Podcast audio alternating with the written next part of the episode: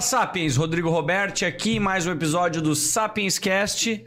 Cá estou o Hilário, cá está Hilário do meu lado.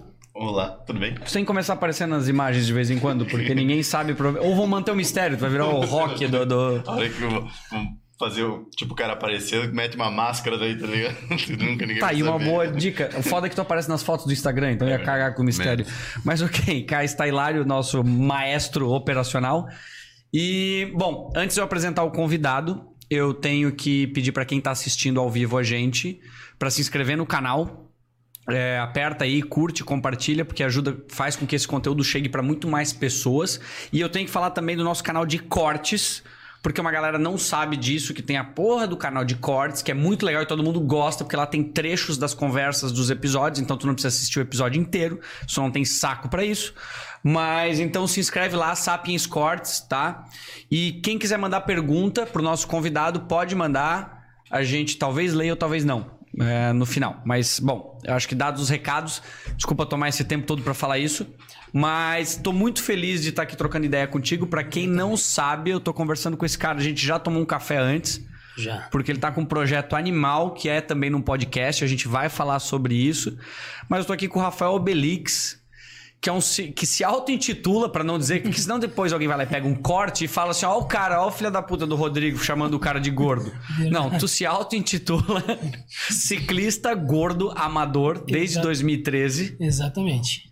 E, cara, bom, várias coisas eu já sei que tu já jogou poker, já bom, tu é fanático por bike, tuas redes sociais são. Eu acho muito legal que tu diz lá que tu incentiva pessoas a, a pedalar. Exatamente. E, bom, tu é mecânico de bike. Isso é um. Eu acho que eu tenho muita curiosidade sobre isso. E, cara, tu pesa 158 quilos, né? Eu falei que. eu- É, 158. Bom, eu falei que eu não ia falar, mas tá aqui. Agora eu falei. Não, não dá nada. Não dá nada. Cara, Rafa, obrigado de coração por estar aqui trocando essa ideia conosco. Cara, sensacional. Muito obrigado. Desde quando eu assisti o primeiro episódio, eu sonhava em estar aqui. Então, Porra! já é uma realização aí. Muito obrigado mesmo, cara. Fico feliz.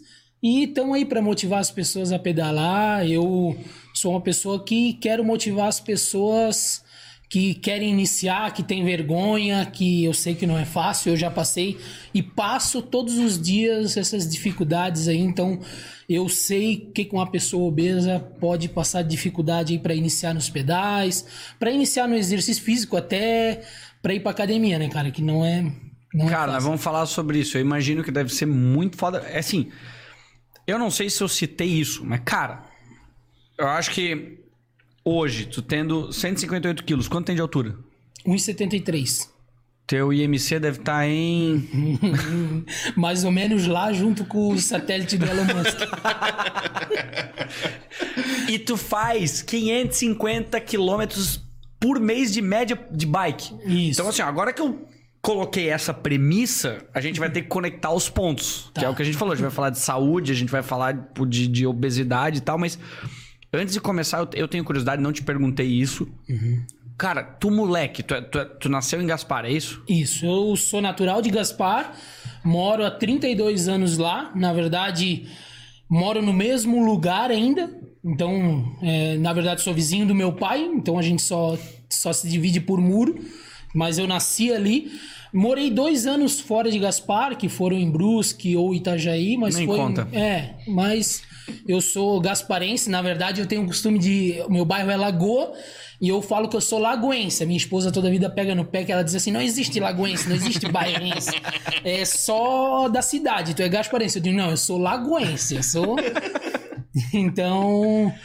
Moro Tá lá há 32 anos, cara. Amo demais o lugar lá e hoje ainda tenho oportunidade de ver meus amigos pedalando lá, tirando foto. E eu falo, pô, eu moro aí, ó. Ah, que do caralho, que massa. Mas assim, sobre. Iniciando assim, a- a- sobre a questão do peso e sobre a questão da infância.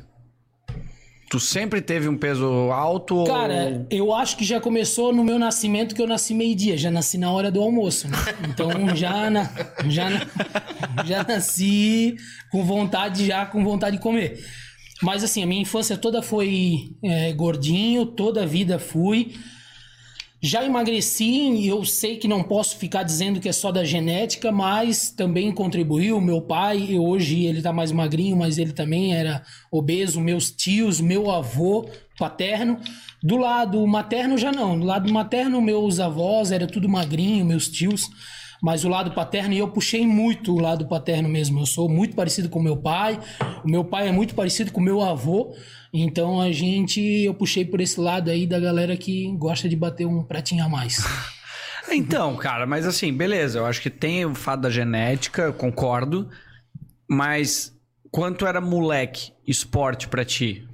Cara, eu jogava futebol, mas pouca coisa. Eu sempre fui de andar de bike. Andar de bike eu, desde pequeno, eu tinha o costume, os caras do meu bairro eram tudo magrinho e eles não conseguiam, às vezes, eu gostava de bicicross, então eu gostava de fazer uma rampa e rampar lá. Sério? Saltar mesmo.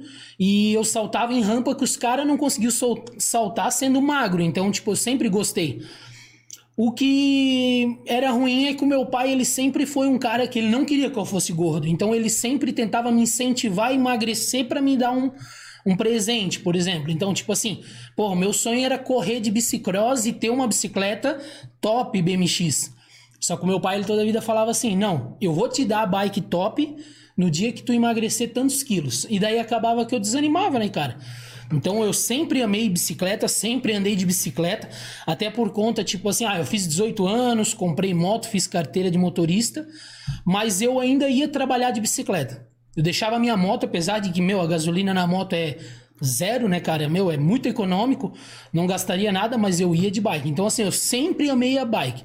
Eu amo andar de bicicleta. Não vou dizer pra ti que eu amo competição. Eu não gosto de competição. Eu gosto de andar de bicicleta. Pô, mas desde moleque isso? Desde criança. Pô, mas louco isso do teu pai ter essa preocupação, porque como tu falou, teu pai também sei lá, quantos quilos ele tinha, ou tem, ou algo é, assim, mas ele sempre é... se preocupou isso desde que tu era moleque. É, sempre se preocupou. Meu pai é, é, bem, é bem baixinho. Então, tipo assim, ele nunca chegou a ter 140 quilos. Só que o meu pai, como ele é baixinho, tipo 100 quilos, ele já era bem gordinho. Então ele sempre foi. Meu pai ele é aposentado aqui pela Ering de Blumenau e por teve uma época que ele fazia caminhada que ele saía, ele trabalhava na, no terceiro turno e ele saía às 5 horas da manhã de a pé da Ering, não pegava o ônibus e ia até lá na lagoa, 25 quilômetros de a pé. Pra fazer a caminhada para emagrecer. Teve uma época que ele emagreceu, mas daí logo ele parou. Meu pai também tem uns problemas que, tipo, ele tem um problema que a perna dele foi engessada errada. E daí ele, por conta de eles engessar quando ele quebrou a pé, ele quebrou o fêmur. Porra, mas puta zarado também, né? Gosta de caminhar, faz 25km e ainda cola a porra do gesso errado. É, e, e ele caiu de moto com nós cinco na moto. A minha tá, mãe grávida de mim. Não, mas peraí. Isso é muito mais nós, interessante. É, nós temos que entender. tá, peraí. Que moto era? Não, era uma CGzinha, sabe? Só que o que, que acontece? Cinco? É, o meu irmão sentado no tanque, a minha mãe grávida de mim, meu, minha irmã entre meu pai e minha mãe. Só que daí eles tinham ido na casa do meu avô e lá no bairro Santa Terezinha, em Gaspar. E daí as, o, as casas, elas. Pra ti chegar na via, tem que sempre dar uma subidinha. E ele parou ali. Claro que ele nunca contou isso, mas era tinha uma, tava uma festinha da família e meu pai sempre gostou de dar uma enxugada, então ah. provavelmente ele não segurou a moto que ele já tava baleado. Ele tá te assistindo? Não sei se tá, mas é pra tá, mas eu não sei. Se ele tiver, ele pode comentar aí, pode fazer a sua defesa. Não, e ele é, quando ele fez Facebook, ele me começou a me dar esporro pelo Messenger, aí eu desfiz amizade com ele, porque, cara, não Mas o que, que, adianta? Se ele é teu vizinho, tu só olha pro lado ele tá ali, ô. Oh, oh. nem fala, nem ah, se ele tiver assistindo, vai ser engraçado. Não, mas assim, entendi. Ele, ele. Mas ele tinha essa preocupação contigo e tal. Só que, pô, da forma que tá falando, assim, tanto ele quanto tu curtia fazer exercício, seja pedalar. Tu não sabia que era um exercício, tu não pensava é. assim, é um exercício. Era o teu lazer. É, era o. Só que era lazer. uma puta atividade física. É, tipo assim, final de semana, eu e meus amigos, ah, vamos na cascata. Ia todo mundo de bike e era tipo 7, 8 quilômetros da minha casa, até mais, dependendo da cascata que a gente ia. E chegava momentos, da, às vezes a gente ia, o cara pagava a, a entrada para o dia todo na cascata. Aí tu vinha depois do almoço, daqui a pouco no meio do caminho, ah, vamos voltar para lá. A gente voltava de novo, então andava muito de bike, sabe? Curtia muito. Nunca fui muito do futebol, mas eu brincava com meus amigos assim na infância. Mas o único esporte mesmo que eu, vamos dizer assim, sempre pratiquei foi a bike.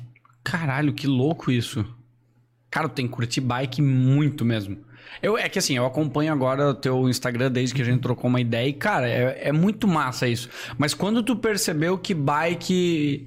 É que tem duas etapas, né? Eu acho que vou supor Uhum. da tua vida que eu- quando bike virou tua profissão, porque teve uma, tu trabalhou como mecânico, eu traba- trabalhava como mecânico de bicicleta. Isso. Na verdade, mecânico hoje da minha oficina. Eu não cheguei a trabalhar em outra. Trabalhei como vendedor daí em lojas, né? Isso. Comecei em 2019. Como é que trabalhar- foi isso? Cara, é, um amigo meu um, montou uma loja e, tipo, o Instagram dele tava. Não, não bombava nada. O funcionário dele se arrastava para vir trabalhar, quem dirá postar as coisas no Instagram. E daí eu comecei a visitar ele. Eu não morava em Gaspar naquela época, mas eu visitava ele. E quando eu visitava, eu falava, cara, faz isso, vamos fazer essa postagem aqui. Mas por que, daí- que tu visitava? Porque tu curtia. tu Porque, já... Não, porque daí eu, eu, eu pedalava e eu ia lá na oficina dele, na, na loja dele, eu morava em Brusque, mas daí eu ia lá visitar ele. Ou eu tinha que fazer alguma coisa em Gaspar, como minha família é toda de Gaspar, tipo, ah, o meu, meu, meu mecânico é o meu cunhado do meu carro. Então levava o carro pra arrumar, deixava lá, eu voltava pra Brusque de bicicleta. Daí eu passava na, na loja dele lá e matava um tempo lá até ir pra casa. Naquela época eu trabalhava, isso era 2018, eu trabalhava com um poker. Então eu trabalhava num clube de pôquer, então eu só trabalhava à noite. Caralho, nós vamos falar E disso. daí, e daí, tipo, parava lá, e daí eu ajudava nas postagens. Aí eu falava, faz isso aqui. Daí ele, na outra semana, eu já ia lá, via, pô, ó, já os stories já teve mais visualização. Mas da onde que tu tinha manha das postagens? Porque assim, são duas coisas que eu tô interpretando. Uma, tu curtia bike, e daí, óbvio, tu vai passar. É, o, teu lazer, tu vê uma loja de bike do teu brother, tu vai lá trocar ideia com o cara, porque tu tá num ambiente que tu conhece. Sim. Mas da onde que tu tinha o, o conhecimento, ou tu usava já a rede social naquela época, ou. Cara, eu comecei a mexer com audiovisual desde 2012. Eu fiz curso de fotografia com um fotógrafo bem aqui conceituado aqui de Blumenau, o Thiago Pavan. E eu fiz um curso com ele, comprei uma câmera profissional porque eu eu tinha eu montei primeiro um canal no YouTube na época do Cauê Moura, Felipe Neto, e daí só que daí aquele canal no YouTube eu fui obrigado a excluir, porque senão minha família ia deserdar. Por quê? Tu me fa... Eu acho que tu me falou isso. Cara, porque Era um eu- canal de, de carro rebaixado, não? O que que era? Não, esse foi o segundo. o primeiro foi de comentar. Tipo o Cauê Moura, tipo quando o Felipe Neto iniciou. Entendi. Então era botar esses comentários. Só que, cara, eu tinha 22 anos, não tinha a cabeça no lugar. Então eu fazia uns comentários, uns xingamentos muito punk. E daí eu postava um vídeo no outro dia, meu irmão tava me ligando. Cara, tira isso, pelo amor de Deus.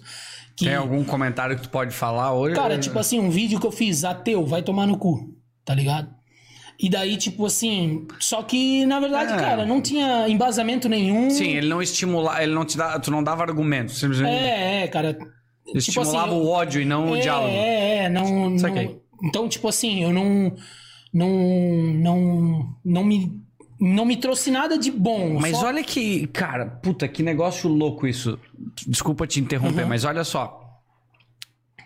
Tu fazia esse vídeo, tu falou um negócio, tu acabou de dizer o que tu fez, a percepção de que foi errado isso e como tu vê isso hoje em dia, certo? Tu tirou. Alguém te falou? Tu, per- tu percebe Uhum. não, isso eu, hoje? Eu, eu, ti- eu, como assim, tipo. Tu tirou o vídeo. Tirei, tirei, excluí aquilo lá Certo. porque vergonha. O que que veio na minha cabeça enquanto isso? Se alguém tivesse pego aquele vídeo teu hoje, porque tu esqueceu lá, tu não é mais aquela mesma pessoa. Cara, eles iam dizer, tu é a mesma pessoa daquela época e iam acabar com a tua vida. Sabe a questão da cultura do cancelamento? E olha que foda isso. Por quê? Porque tu acabou de mostrar que não, que tu tem essa percepção, que o ser humano vê, percebe as coisas e evolui. O que eu, o que eu quero dizer com isso é, olha como é foda, como a sociedade vai lá e pega alguma coisa e te intitula pelo teu passado. É muito foda isso. Porra, tu anula a possibilidade de evolução e de crescimento, de entendimento, de aprendizado das pessoas. É muito foda. Só, digamos assim, tu deu sorte que alguém te avisou e ao mesmo tempo tu foi criando a consciência e tirou. Mas se alguém tivesse pego na época e salva um vídeo desse, a pessoa podia fuder com a tua vida hoje. Com certeza. Foda, Ca- né? Cara, e, e- assim, o meu canal durou quatro meses, assim. Então, foi em 2012 Bombou, assim, mesmo. né? Não, não, né? Cara, não bombou, mas não nem, nem gosto. Aquele Entendi. canal lá foi um aprendizado só pra vida mesmo, porque se tu me perguntar hoje se eu falaria aquelas coisas, eu nem na Perfeito. cara, porque tipo assim, ah, foi um é um rapaz de 22 anos que se espelhou de uma maneira errada nos caras lá que estavam fazendo o Cauê Moura principalmente, que eu assistia muito ele. Mas tu não se inspirava no que ele tava falando, ou tu acha que ele agia da mesma forma na Não época? é, cara. Eu acho que, tipo assim, eu não tinha o conhecimento que ele tinha. O Cauê Moura, por exemplo, assim, ele sabia o que, que ele ia postar e o que, que ele ia falar. Eu não. Eu só criava. Eu não sabia o que, que era roteiro, eu não sabia o que, que era. Então, o que, que acontece? Eu, por exemplo, fiz esse. Decidi fazer esse vídeo e ali eu colocava as coisas que, cara, sem saber o que tava falando, sabe? Tu se Então, inspirava no Cauê Moura na É, época. inspirava, mas. Só que tu não tinha ah, o conhecimento, as habilidades que ele tinha na época. Até. Perfeito, entendo.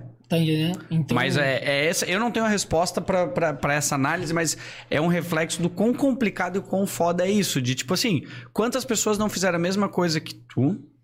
Uhum.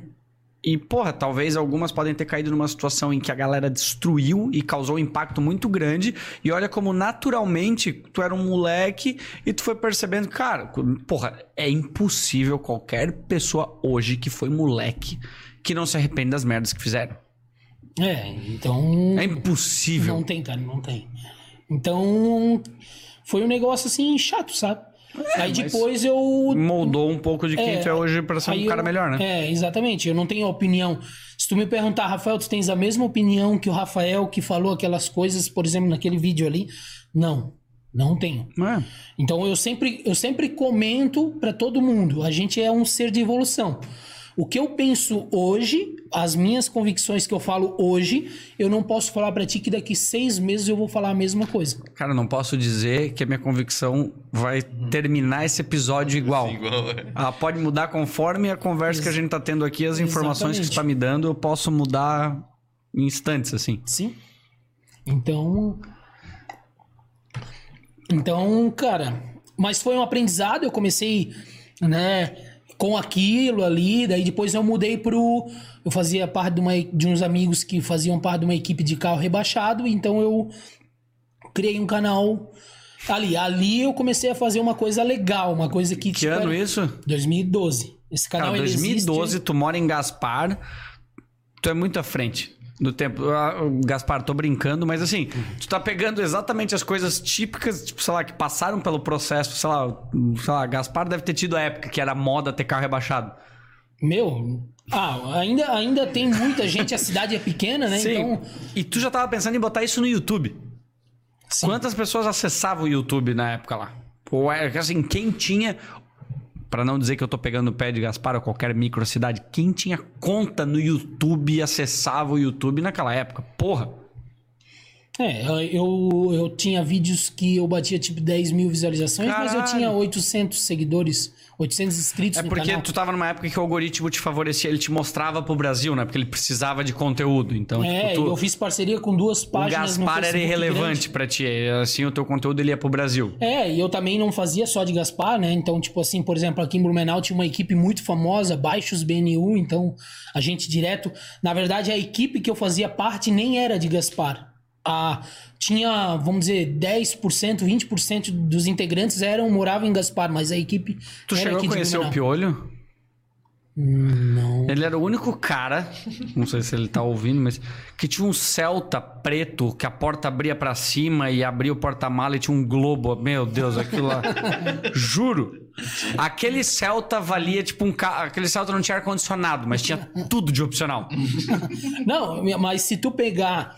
É, Eu- Deve eu- ter foto hoje em dia dessa porra. hoje eu, eu, tenho num HD lá que eu tenho que resgatar essas fotos. Mas, por exemplo, eu tenho foto de 2007 de, de eventos de carro tuning, que foi a época que. A, quando o Velozes e Furiosos começou, que era tudo assim, cara. Hoje em dia que não existe mais esse negócio, mas ah, ah, em 2007, 2006, a moda era o cara botar aquela saia, botar um neon, meter um som com uma tela lá e. Meu Deus. Graças a Deus evoluímos. Então, cara, eu assim, ó, eu entendo, vi, tive muitos amigos que tiveram essa, essa. Quem não teve de botar som no carro, pelo menos? Quem nunca botou a porra de um módulo no carro e um subwoofer e uns par de 69, no mínimo? Sim. Comprava um carro e fazia isso. Mas como é que era os- o. Meu, o tradicional era botar o módulo da. Putz, Roadstar, não. É, o Poirônio é, Poirônio. é um roadstar da vida, né? É um Roadstar, é o Roadstar. Ah, o Poirônio, 840. 840 que é o E o Pioneer, o 846. Bomber, não sei o que, tinha o sub da, da, da, da Bomber, ou sei lá, não lembro o nome da, da- acho que era da Pioneer. É a Mas, marca mesmo. cara, hoje em dia eu olho um carro rebaixado, ah, eu fico, eu olho e falo, não, vai. Porra, a gente evoluiu como sociedade. Eu vejo aquele cara, tipo, às vezes, meu, é foda. é gosto. Mas assim, é gosto, eu entendo. Eu falo pro cara, falo, mano, só não reclama se essa merda não passar numa lombada. Tipo assim, eu entendo, eu falo, tu curte da hora animal. Mas assim, entenda que tu tá fazendo uma cagada e que se tu parar no meio dessa lombada, tu não vai reclamar dela, tu vai reclamar que tu fez essa merda. É, cara, eu, eu tive carro rebaixado. É, perdi muito dinheiro com aquele carro, porque só, só tu perde dinheiro, porque tu investe, investe e não recupera nada. Mas é o que eu falo pra todo mundo: se tu gosta, pelo menos tenha um pra te dizer assim: não, beleza, eu tive um, não tenho mais. Eu, eu teria outra. Eu teria novamente. O meu sonho ainda é ter uma Saveiro, então eu ainda vou ter. Nem que seja lá em 2050, que ela custe 500 reais, né? Mas eu vou ter. Mas só se eu tiver condições de continuar com o meu carro. Agora não como carro Sim, principal. lazer, não- Lazer, tirar ali no final de semana pra dar um rolê. Agora usar no dia a dia que nem os caras usam é... É, cara, assim, eu não cheguei, meu primo tinha, se duvidar, tem até hoje, tinha carro de arrancadão e tal, comprava aqueles Passat, reformava, deixava socado no chão, mas. E eu achava animal, eu não posso culpar, não vou dizer assim, ó, quando eu era moleque eu não tinha, eu tinha o, o som. Mas, cara, eu não, eu não rebaixei, mas eu achava animal quem tinha. Hoje eu olho pra trás e falo, não, cara. Eu fico pensando assim, na empresa, isso vale pra carro e pra moto. Tipo, os caras estão lá reunidos, aquele engenheiro, o cara passou a vida inteira estudando MIT, a porra toda. E os caras, não, não, vamos fazer um carro, que ele vai ser econômico pra caralho, porque essa galera vai trabalhar, não vai fazer tanto barulho. Porra, isso aqui não vai dar tanta manutenção, vamos fazer um carro popular da botar hora e tal. suspensão que vai ficar macio. Aí o cara vai lá e compra e fala, do caralho, vou- deixa eu pegar tudo que esses caras pensaram e gastaram milhões, bilhões em projetos. Fala o seguinte, não, deixa eu serrar essa merda aqui, que vai ficar melhor. Eu sei o que é melhor pra mim. Tipo, sabe? E daí é a mesma coisa com a moto. É, Os caras vão lá e fazem a CG, o cara, não, não, deixa eu serrar esse cano aqui, que com barulho é muito mais massa. Fala, mano, porra, mas ok. Graças a Deus a gente evolui. Sim, entendo. Talvez a pessoa só esteja passando pelo processo dela, mas em algum momento esse cara. Ele vai se arrepender. É. Um momento da vida ele vai se arrepender porque, cara, a gente gasta muito com isso e não volta nada. Eu não posso falar muito, né, cara? Eu gasto dinheiro com bike, né? Mas pelo menos. ela Cara, mas saúde. beleza, mas assim, é, então, é bem diferente. Eu acho que. Eu queria te perguntar isso, eu fiquei curioso. Tu sabe a sequência da evolução das tuas bikes? Tipo, da primeira bike que tu teve até que tu tem hoje? Sei, pô. Em 2000, eu comecei a pedalar com a bicicleta da minha mãe de bagageiro. Como assim? O que é uma bike de baga... uma bicicleta de Aquelas bagageiro? bicicletas simples. Uma ceci com de freio no pedal? É, com freio contrapé. Uma ceci, aquelas É. com cestinha? É, isso mesmo. Comecei a pedalar com isso. Então, eu, no primeiro dia, por exemplo, que foi lá em junho de 2013, eu pedalei dois quilômetros com aquela bicicleta, parei, descansei e voltei. Era o que eu conseguia e... Então, eu pedalei mais ou menos uns dois meses com aquela bicicleta da minha mãe até eu comprar a minha Mas primeira o- mountain como bike. assim? Tu, é a peda é pra, essa pedalada pra ti era sair pra pedalar sozinho ou rodar fazendo alguma coisa? Não, saí pra dizer assim, não. ah, foi quando eu decidi emagrecer. Ah, Daí eu disse, não, agora eu vou. 2013, quantos anos tinha? Eu tinha. 2013? Ah, eu tinha 25. Oito a menos. né? Só 8 a menos? Tá. Então Oito tá. a menos, é, então, 22, 24. 24, ok. É, 24 anos, tá. Então eu saquei. Tu, tu pegou a bike, porque era a bike que tinha disponível ali, Isso. entendeu ela como exercício. Tu já pedalava quando tu era mais novo por, por, Isso, por, pra- sei lá, pra, pra- se locomover e pra andar com, sei lá, com os brothers. Pra Isso. pra Ali tu falou, curtir. não, agora eu vou pegar e vou fazer uma rota, pedalar pra emagrecer. Isso, é. Por exemplo, da minha casa até uma- a igreja que eu tenho no bairro, dá 4 quilômetros exatos. Então, a minha meta era chegar lá na igreja, só que eu não conseguia. Então, eu ia até na metade do caminho, parava, descansava e voltava. Então, eu, sempre falo isso para as pessoas novas, porque tem muita gente que tem medo disso. Ah, pô, eu tenho que fazer 40 quilômetros. Não é. Cara, é uma escada. Tu demorou um tempo sem, sem fazer exercício e agora não precisa de um dia pro outro fazer um monte. Então foi assim. Então eu comecei, eu fui, eu fui mais ou menos duas semanas nesse mesmo trajeto. Aí, por exemplo, só que assim, a- na segunda semana eu já não parava para descansar. Eu já ia dois quilômetros, virava a volta e voltava para casa. Ia. Então, daqui a pouco eu disse: agora eu vou me desafiar. Eu vou até lá. Que daí eu sabia que por se eu, se eu não conseguisse, porque é, o, o problema maior é a dor na, na, na região dos isquios, na bunda, em relação ao cilindro, por, por conta do peso. Não era das pernas. Porque das pernas, se cansasse, o cara saltava da bicicleta e empurrava, né? Mas era o, a dor. Então e disse, era não, aqueles banco. Meu, era aquele. Aqueles banco sofazão, grande, né? sofazão. É, então ia com aquela bicicletinha até dois meses que daí eu consegui comprar minha primeira mountain bike. Foi uma bem simples, sabe? Tu- Qual bike tu comprou? Era uma, cara, uma marca que foi que foi bem famosa ali nos, nos anos ali 2008. Era, essa bike já era antiguinha quando eu peguei, que era de uma marca chamada MR. Então era uma bike Aro 26, que daí começou a vir os freios a disco nas bikes, então era freio mecânico, era cabo a disco, hoje a maior, muitos são hidráulicos, né? Então aquela bicicleta tinha 21 velocidades, mas já era de alumínio, mas a suspensão era uma suspensão, era uma bike super pesada. Mas ali eu comecei, então quando eu, quando eu peguei a mountain bike, eu já conseguia ir 10 quilômetros. Eu já ia 5, descansava e voltava 5. E daí foi indo, aumentando os trajetos. Eu fiquei com aquela bike ali um ano, até que daí eu cons consegui comprar minha primeira bike nova, que aquela ali foi usada. Ah, entendi. E daí já comprei com a nova configuração, que já era aro 29, aí já tinha freio hidráulico, já tinha uma suspensão já melhor, suspensão com trava, então, tipo, quando o cara anda no asfalto ou sobe morro, tu trava a suspensão, a bike rende mais. Já tinha freio hidráulico. Faço a mínima ideia do que você tá falando, mas É, o aro que- 29, por exemplo, que as aros antig- antigamente só vinha aro 26. E daí eles criaram depois o aro 27,5, que achavam que ia ser uma revolução, não deu certo, e a aro 29. E hoje a aro 29, tipo, por exemplo, ela é, ela é comprovado cientificamente que ela rende mais. Então, por isso que se tu pegar, por exemplo, em 2013, quando eu comecei a pedalar, a pessoa que pedalava tipo 40 quilômetros, todo mundo já, meu, esse pessoa, cara, esse, essa pessoa pedala demais. Tu fazia um pedal longo de 100 quilômetros, meu, era muito sofrido. Hoje, Hoje em é dia, boa. tu pega uma pessoa que tá iniciando, ela sobe na bicicleta, como as bicicletas são muito leves, as marchas são muito boas. O cara, no primeiro pedal, já faz 25 quilômetros. Então, tipo assim, ajudou. Se for pegar por resistência, aquela bike Aro 26 eu fazia muito mais força, ela me deu muito mais resistência, Resistência. muito mais força. Mas a Aro 29 é. E que bike tu tem hoje? Hoje eu tenho uma road bike, que é as bikes de speed, que são aquelas com pneu bem fininho.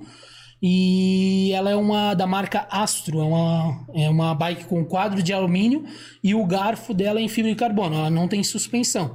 Só que ela é uma bike que só anda no asfalto daí. Hum. Então, eu. E ela eu- é cara, não sei, eu, tô- eu não, não faço ideia de valor, tem uma noção. Cara, a, a configuração Não precisa da falar minha também, bike... se não quiser falar, também não precisa mas falar. A configuração da minha bike hoje nova, tu vai se pagar na casa dos 12 mil reais, assim. Meu caralho. É, eu, Mas é que assim, an- ano vamos lá. passado eu troquei, eu troquei de carro, mas ano passado a minha bicicleta valia mais que o carro que eu tinha. Hoje É. não. Mas é que assim, ó, vamos lá. Eu, eu. Pode me surpreender o valor? Pode. Mas a análise que é, é o quantos quilômetros tu roda É o quanto que esse, esse valor se dilui porque tu aproveita e tu usa ela pra caralho. O problema é se ela ficasse parada ali na tua garagem e tu não andasse. É, Então, provavelmente o valor de aproveitamento dela é muito melhor do que era do teu carro. Se duvidar, tu rodava muito mais com ela do que com o carro. é, eu comprei ela em 2018, outubro de 2018. Eu já rodei com ela 9 mil quilômetros, então. Então ela já tem aí. Quantos quilômetros tu já rodou até hoje? Tu tem uma ideia? Tu já parou uma vez pra fazer algum cálculo? Cara, no Strava eu tô com 19 mil quilômetros, só que antes de usar o Strava, eu usei um aplicativo chamado Endomondo, que agora ele, na verdade, ele foi, vamos dizer assim, cancelado. Se tu entrar lá, tu só consegues pegar, Pegar os- histórico. Os, pedais. É. Não sei se ainda tá, que já faz uns dois meses que eu entrei lá que tava pra isso. Lá eu tenho uns 10 mil quilômetros e antes disso eu pedalei sem aplicativo nenhum, né? Então dá, dá pra fazer talvez uma é média. uns 30 mil quilômetros eu pedalei. Porra. Mas eu te falo, assim, então, tipo, claro, se for contar pelo meu peso, eu fiquei um tempo nesse período de 2013 até agora, eu fiquei um ano e pouco sem pedalar. Por quê? Então, porque eu me casei e daí eu tive que vender as bikes pra terminar de construir minha casa. Entendi. Aí foi Por onde eu engordei espontânea- 72 quilos, é. 72? É, eu engordei 72 quilos. Tá, ok, vamos lá. Deixa eu entender uma coisa. Cara, eu sou o ma- o maior efeito sanfona do planeta, eu acho que é eu, entende? Se eu te contar, ó, comecei a pedalar em 2013, tinha 160 quilos, em cinco meses, cinco meses eu perdi 60 quilos, Caralho! aí eu s- fui atropelado, fui atropelado Tá. por um cara bêbado, quebrei o meu pé, aí fiquei 45 dias Não, parado. calma aí, conta isso aí. Eu preciso entender como é que foi atropelado por um. Cara, duas horas da tarde, Ah, manda um abraço pro teu pai. Vou tipo, cara outra vez. Ah, porra. Olha, o- o- do jeito que ele tá pilotando hoje, eu não duvido nada, né? Até perigoso. Mas, ah, cara, eu tava indo pro meu trabalho. Naquela época eu, eu fazia faculdade de educação física. E eu, ta, eu fazia de manhã e à tarde trabalhava. Eu e meu irmão, a gente tinha um escritório de engenharia. Então, Cara, eu, eu, dá cinco minutos da conversa, do nada tu. Mudou cara, fazer engenharia. aleatório total. Tá. Mais, mais aleatório que o Ronaldinho Gaúcho. Eu tô tentando manter uma linha do nada e pá! Parece que abre uma, uma nova porta pro novo mundo. Caralho, mano. E Tá, daí vai. eu tava indo pra lá, passando. O cara foi. cortou minha frente pra entrar num bar. Ele já tava bebaço. Eu, como eu ando muito devagar de moto, eu, eu amo, eu curto demais andar de moto, só que eu ando muito devagar. Eu sou muito difícil andar rápido. E eu tava devagar, eu consegui desviar dele. Só que como ele tava bêbado, se fosse uma pessoa sã, ele ia levar o susto e ia frear. Ele não freou. Então eu, tipo, eu entrei pra dentro do pátio do bar, me desviei dele e ele mesmo assim me acertou. Então daí Caralho. eu caí, quebrei o pé. Daí foi isso, foi em Tava 2014. com quantos quilos ele na época? Eu tava com 100 quilos, eu tinha perco 60 quilos. Porra. E eu tive que ficar 45 dias parado. E, cara, o que que acontece? Eu sempre falo pra todo mundo que me pergunta, Rafael, faço dieta primeiro ou começo a pedalar, né? Quando perguntam pra mim sobre pedalar, eu sempre falo, começa a pedalar. Porque ao- longo do tempo que tu vai se animando com o pedal, tu começa a diminuir. Pô, agora eu vou parar com o refrigerante que vai melhorar no meu desempenho e eu vou emagrecer mais. E assim tu vai se cuidando da tua alimentação. E ao mesmo tempo, eu fiquei, por exemplo, parado, né, cara, 45 dias, então comecei a me alimentar já, não me alimentar corretamente, então já engordei ali 10 quilos em 45 dias. Porra. É, Cara, que rápido. rápido. Eu ganho peso muito rápido. Só pra tu ver, em 2020, por conta da pandemia, meu filho nasceu em janeiro também, eu engordei 25 quilos. Cara. Então eu iniciei em janeiro Sem de pedalar, 2000 tu tava sem pedalar. pedalei bem pouco. Fiquei, tipo, março ali, quando começou a pandemia, eu e a minha esposa, meu pai e minha mãe, a gente fica, e meu filho ficamos isolados mais ou menos dois meses ali, isoladaço mesmo, quando começou mesmo o estouro. E daí, cara, foi dois meses aí que eu aprendi a fazer bolo, que eu aprendi a fazer pão caseiro. Então, sabe? YouTube Aí, avacalhando. é. Aí, então, eu pedalei praticamente, comecei a pedalar, voltar assim naquele ritmo mesmo, setembro, agosto de, de 2020. Então, Tá. Então, daí voltei e tal. Só que nesse período, nesses poucos meses, 25 quilos eu engordei. Caralho. Por isso que eu tô hoje com 158. Eu já perdi 8 quilos agora em 35 dias, que hoje eu tô com um nutricionista e tal.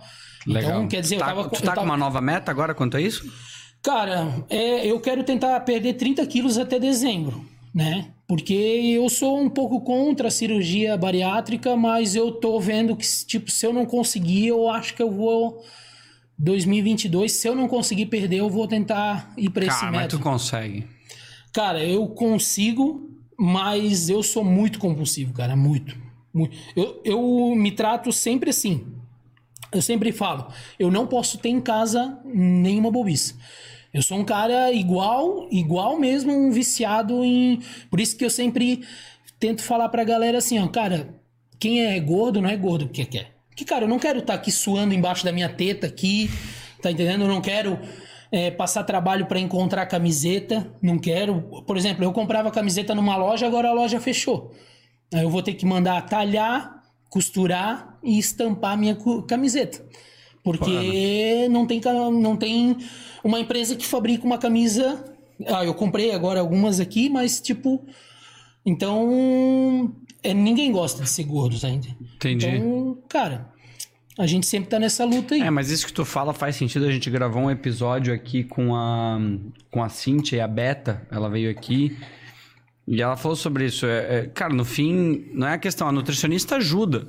Mas assim como todo mundo tem os seus vícios, seus demônios em alguns casos, e é a comida, às vezes é mais fácil. A gente precisa, às vezes, do psicólogo tratar a nossa parte mental porque ela é a mais foda. É o mais difícil. É, eu agora tô com uma ajuda, né? Eu consegui duas parcerias legais aí, que é uma com o Gabriel Oliani, que é nutricionista, então ele fez a minha dieta, Legal. e com o Rafael Xavier, que ele é um coach, um coach de emagrecimento. Então, tipo, ele vai me passando exercícios, tipo, pra mim ir praticando pra, Legal. Massa. pra mim ir desviando, sabe? É, que daí Mas- quando tu tem as pessoas junto, junto te apoiando, acompanhando e motivando, é que eu, eu acho animal isso, eu acho da hora e, pô, tomara que tu não precise do da bariátrica, porque É, eu acho que é, é bem isso, é tu achar o equilíbrio aí entre o... Porque pelo que eu tô entendendo, cara, fazer 550 km mês, pra tu não perder, tu tem que estar consumindo muita caloria. Mas muita, porque eu acho, claro, existe organismo, existe variáveis, ok, existe nutricionista pra isso, mas genética e tal, mas existe um ponto que é matemática. Não, a matemática- Se tu queima, tu tem que repor, então tu deve estar repondo pra cacete. Sim, é, por exemplo, dezembro, dezembro agora de 2020, no dia 29 de dezembro, eu fiz um pedal de 110 quilômetros. Só que, tipo, por exemplo, ah, ali eu tava tomando refrigerante na época. Eu e meu primo, que é o meu parceiro de pedal, a gente parou lá em Gravatar e detonamos uma Coca 2 litros. Então, ali, por exemplo, aquele pedal ali, eu, eu fiz um baita do meu exercício, gastei um monte de calorias e aquele dia eu ainda consumi mais calorias do que eu perdi. Porque daí cheguei em casa e era final do ano, vamos fazer um churrasco e tal. Agora eu tô mudando isso, então, tipo, consumindo menos calorias, porque é Eu como acho falou, até- é matemática, cara. Eu, assim, não sei, acho que a caloria, eu acho que até não necessariamente ela é o ruim, desde que tu iguale, mas acho que a qualidade da caloria que tu tá ingerindo, né? Porque não é só isso, tipo, tu poderia comer talvez algo... Posso estar falando merda, se algum, alguém da área de, sei lá, a Beta estiver nos ouvindo, ela talvez me corrija depois, que é... Gravamos episódios aqui, dois episódios com ela, que é nutricionista clínica também. Mas eu acho que é a qualidade que tu tá ingerindo. Sim, Porque, pô, tu não vai reter toda aquela caloria daquela coca. Mas o problema é todo o resto do por que vai fazer pro teu organismo, entende? Sim, porque daí a insulina, é, por exemplo, hoje a minha dieta lá eu como bastante comida. Só que é tudo Comida boa, comida saudável. É, comida boa. é. Então eu tô há 30 e poucos dias sem, sem tomar refri. É difícil pra ti? Eu, me, eu, eu tomava muito. Eu não tomo mais hoje em dia, raro. Cara, Tomo um gole no domingo quando eu como uma pizza ou um hambúrguer. Que eu falo assim, cara, um gole é o que eu preciso. Ou uma pipoca. Um gole. Eu só, eu só pego e boto um pouquinho, mas eu já tomei muito. Hoje em dia não a mais. minha esposa é assim. Ela toma meio copo de refrigerante e tranquilo. Eu não consigo. Eu sou in- eu sou impulsivo, então eu decido não comprar. Agora, por exemplo, na Páscoa eu fui na minha sogra e consegui segurar, mas o cara fica. Mas é um esforço. É um esforço, é um esforço. Eu sou muito do doce. O meu maior problema é o doce. Tu é diabético? Então, 2000 e, é, em novembro de 2020 eu fiz um, um exame e eu tava pré-diabético, não tava ainda. Então, daí até o Gabriel, ele. Eu fui no médico, o médico me passou uma porrada de, de medicamento, cara, meu, me fez Porra, um medicamento? É, ele me passou um, um, um medicamento lá, cara, que, meu, eu suava e. porque dava hipoglicemia, né? E daí o Gabriel disse: não, não, vamos fazer uma dieta Massa. e tal. E até agora, semana que vem, eu até vou refazer os exames para ver o quanto baixou. Eu não cheguei a- na diabetes, era, um- era uma medida lá, eu não lembro o nome, que a partir de, de 4,9, se eu não me engano, era diabético, eu tava com 4,8, assim, tava na- no limite. É, sabe? mas pô, que, que massa isso do, do o Gabriel, né? É. Porra, a gente recebeu aqui, cara, várias pessoas, médicos, assim, ó, de diversas áreas. E, bom, desde medicina integrativa, cirurgiões, neuro, neurologista. Cara, e, o- e o que eu acho do caralho é que todos, a gente teve o privilégio e eu vivencio as duas, as duas escalas disso. Eu vivenciei de médico vir me meter remédio, velho, por, por causa do meu colesterol, sem nem entender. Simplesmente falar, tu tem que tomar isso aqui, tem que tomar simvastatina. E, porra, não é esse o caminho, entende? É foda o cara tá remediando sem entender a causa do problema, em vez de mudar o hábito, mudar outros, outras questões sem necessitar da porra do medicamento. Mas não, é muito mais fácil, né? Pega esse medicamento e some.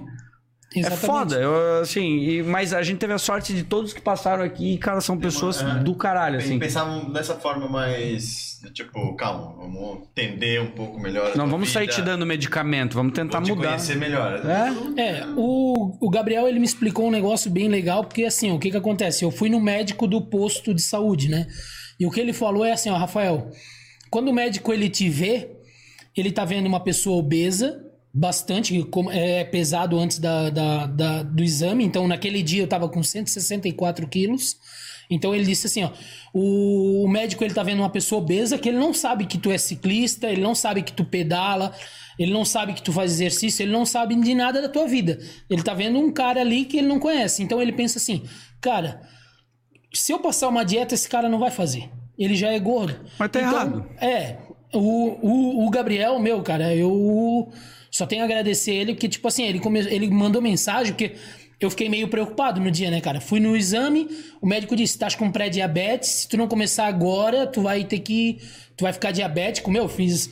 Fiz. Fiquei preocupado, eu até fiz um stories, né? Sabe, Rafa? e da minha preocupação e ele veio dizendo não cara não não me passa teus exames os mesmos exames aí como ele trabalha no Hospital Santo Antônio além de ser nutricionista ele trabalha no Hospital Santo Antônio ele já foi lá falou com o chefe da UTI mostrou todos os meus exames aí o cara falou não ele não tem pré-diabetes não isso aí é reversível com dieta calma e daí foi aonde que ele falou não Rafa vamos vamos fazer dieta cara que para remédio não é necessidade agora É, é que assim, ó, eu consigo ver várias formas de justificar o que aquele médico do pronto atendimento do SUS fez. Mas tá errado. Tá O cara assim, ó, tipo, ah, porque, pô, ele atende várias pessoas, porque não dá tempo. Foda-se, deveria dar tempo. E a pessoa deveria perguntar várias coisas antes, independente, assim, sabe? é, eu entendo o meio, o, o ambiente, o, o porquê que ele é assim, mas não concordo. O cara deveria te perguntar as coisas antes, perguntar quem é o, o Rafael, o que, que ele faz, o que acontece, qual que é a situação. E falar, olha, eu posso te dar um medicamento que vai ter essas consequências, ou tu pode fazer esse outro caminho aqui, mas é uma escolha tua. Agora, simplesmente meter isso e meter o terror, eu entendo, eu vejo o médico fazendo isso, mas eu falo, cara, tá errado essa porra, tá errado. Tu tá criando um problema crônico que lá na frente vai custar mais ainda. Vai ser mais caro. Pra ti vai ser pior. Pra ti vai ser pior, inclusive, pra, pro, sei lá, pro sistema público em si, né? sim Porque é muito mais barato tratar, te prevenir e cuidar da tua cabeça, da tua mente, dos teus hábitos, do que pegar a porra e deixar tu tomar um medicamento que daqui a 10, 20 anos, se tu não melhorar os teus hábitos, vai dar uma pane, vai dar tela azul no Windows de qualquer forma. Exatamente. Sei lá. E, é punk, né, cara? Porque todo dia eles estão fazendo isso com várias pessoas. E daí, às vezes, chega aquela pessoa obesa que poderia fazer isso e, e, e ser tratado com, medica com uma dieta, nem precisa ser uma dieta tão restritiva, algo assim, eles vão lá e dão remédio, e o cara toma remédio e acha que tá tudo ok. E, tipo, o primeiro dia que eu tomei o remédio, cara, eu fiquei suando, é, tremia, fiquei preocupado já, porque daí depois o Gabriel me falou: ah, também é o efeito do remédio fazendo, vamos dizer assim, aumentando, acho que é a insulina, acho. Uhum. É, então, é punk, né, cara? Tem que tratar as pessoas de uma maneira diferente. Eu tento fazer isso no meu Instagram, tipo, falando assim, cara, a necessidade de tu. Eu, eu, não, eu não. É como eu te falei, eu não sou fã da cirurgia bariátrica. Eu quero que emagrecer por conta. Só que eu já tô ficando mais velho, já vou fazer 33, já. É, tô pensando assim, cara, se esse ano, com todo esse aparato aí, porra, o Rafael me dando esses coaches, o Gabriel me ajudando, né? Indo pra academia, pedalando, eu não consegui, eu tenho que arranjar essa forma que. Mas é que se tu não fizer dessa forma, não vai funcionar? É, Tem sim. alguma justificativa pra não funcionar? Tipo, se a parte da alimentação funcionar, tipo, tu estiver seguindo, se a parte dos exercícios tu estiver seguindo, Se não tem por que não é. acontecer. É, o maior problema é o mental. É que eu- eu acho que é achar o equilíbrio, isso deve ser o mais foda. o foco, exatamente. Eu te entendo com a parte do doce, eu, eu comento isso porque eu falo, cara, eu fumava. Faz, já faz, deve fazer uns 3, 4 anos que eu não fumo mais. Mas eu sou o cara, eu gostaria de ser aquele que consegue estar num ambiente exceção, assim, do nada, assim, depois de alguns meses, pega assim, fumar um cigarrinho. Só fumar um cigarro e tal. Eu não consigo. Por isso que eu parei e falo assim, não, eu não vou fumar. Porque fumar pra mim, fumar um cigarro não dá graça. Eu prefiro, eu queria fumar a caixa inteira, entende? Senão, fumar um, tomar no cu, eu não quero fumar um cigarro. Mas pra mim é uma coisa que pegava, entendeu? Eu não, e tem gente que não, tem gente que consegue. Se gente, ah, uma vez a cada, sei lá, em algum momento especial. Eu, É. ó, não, eu prefiro manter a distância pra mim tá tudo certo. Mas o que eu acho engraçado, cara, isso eu quero ver, tô vendo com o Rafael, porque quando eu tinha 22 anos de idade, eu tinha total controle do meu corpo.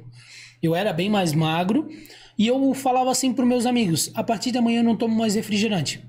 E eu ficava seis meses sem tomar um gole de refrigerante. Ah, às vezes eu percebia que a gente estava. Hoje eu não tomo mais bebida alcoólica, mas a gente estava ah, tomando durante a semana. Eu falava: não, não vou mais tomar bebida alcoólica. Eu ficava 10 meses. E hoje eu vejo que pra mim tá mais difícil. Não sei se É. é o meu mental que tá mais criando mais barreiras duvidosas que eu ontem até o Rafael eu e ele a gente conversou e ele tava falando sobre um- uma, uma voz que a gente tem que é do e se, né? Meu, e se, e se, eu tenho muito disso. E se, ah, se, se o podcast vai dar certo, se as pessoas vão gostar de mim, se, se eu vou conseguir fazer essa dieta. E isso acaba É. É, é assim, eu não tenho a resposta, porque eu acho que assim, realmente é algo muito complexo para nossa mente, porque tem muitas variáveis. Não, não dá para dizer assim que, sei lá, eu não sei tudo que aconteceu na tua vida e não sei os fatores que te influenciam. Eu posso te dizer várias coisas motivacionais que podem funcionar, mas às vezes é algo mais complexo e algum gatilho que, sei lá, eu, eu no meu caso, eu já percebi que eu tive uma. Eu não, não, não era de consumir muito doce. Tô mais, mas porque agora eu aumentei o volume de exercício e meu corpo tá demandando. Ele tá me pedindo, eu tô tendo desejo de comer mais comida porque eu comecei a meter um exercício e queimar muito mais caloria. Sim. Só que daí a outra existe do que tu falou que é realmente o gatilho pra tomar decisão. É mais foda. Sei E- lá, é difícil. É uma batalha diária, mas assim, daí eu tá fora da minha. É, e daí esse é o negócio pra mim segurar a dieta, porque eu, agora eu tô indo pra academia cinco vezes por semana, tô pedalando quatro vezes por semana, Caralho. e daí eu fico com muita vontade. E é aí que tem que segurar, porque é aí que eu tenho que segurar na dieta. Pode ser, Então, o teu corpo tá pedindo, só que tu tem que achar, tu tem que achar que- como substituir. Exatamente. Eu como uma porra lá que a Ali comprou, que é bom pra caramba, pior. Mas, mas sabe, tu tem vontade às vezes de comer um chocolate, mas é umas barrinhas de banana com açaí. É puro, sem açúcar, sem nada, assim, mas é doce pra caralho, né? Porque fruta tem, tem açúcar, tem frutose também. Então, que nem a Beta comentou aqui do como é que é o cara. Ah, ela atende o pessoal do o paciente chegou e falou: Porra, eu não perco, eu não, não emagreço e eu só como fruta, não sei o que. Ela, Tá, mas o que, que tu come de fruta? Ah, eu como de manhã três abacaxi inteiro e não sei o quê. Porra, o cara mete três abacaxi, tipo, 18 laranjas. 18 laranja, velho. Nossa, não é pra passar de 10, eu nem começa. Sim. Mas daí, porra, é. é- É, é- é aí vem, vem a caloria. Uma folha de alface tem duas calorias. Só que se tu comer duas mil folhas de alface por Vai ter dia, a mesma caloria. vai dar quatro mil calorias da mesma maneira. Então tu vai engordar de qualquer maneira Sim. comendo alface. Então a vaca engorda comendo pasto, pô. comendo capim. Eu preciso beber rapidinho. Tomei. Tomei água. Sério. Avisa aí, dá os recados paroquiais. Olha aí. Não, tu tem o script disso.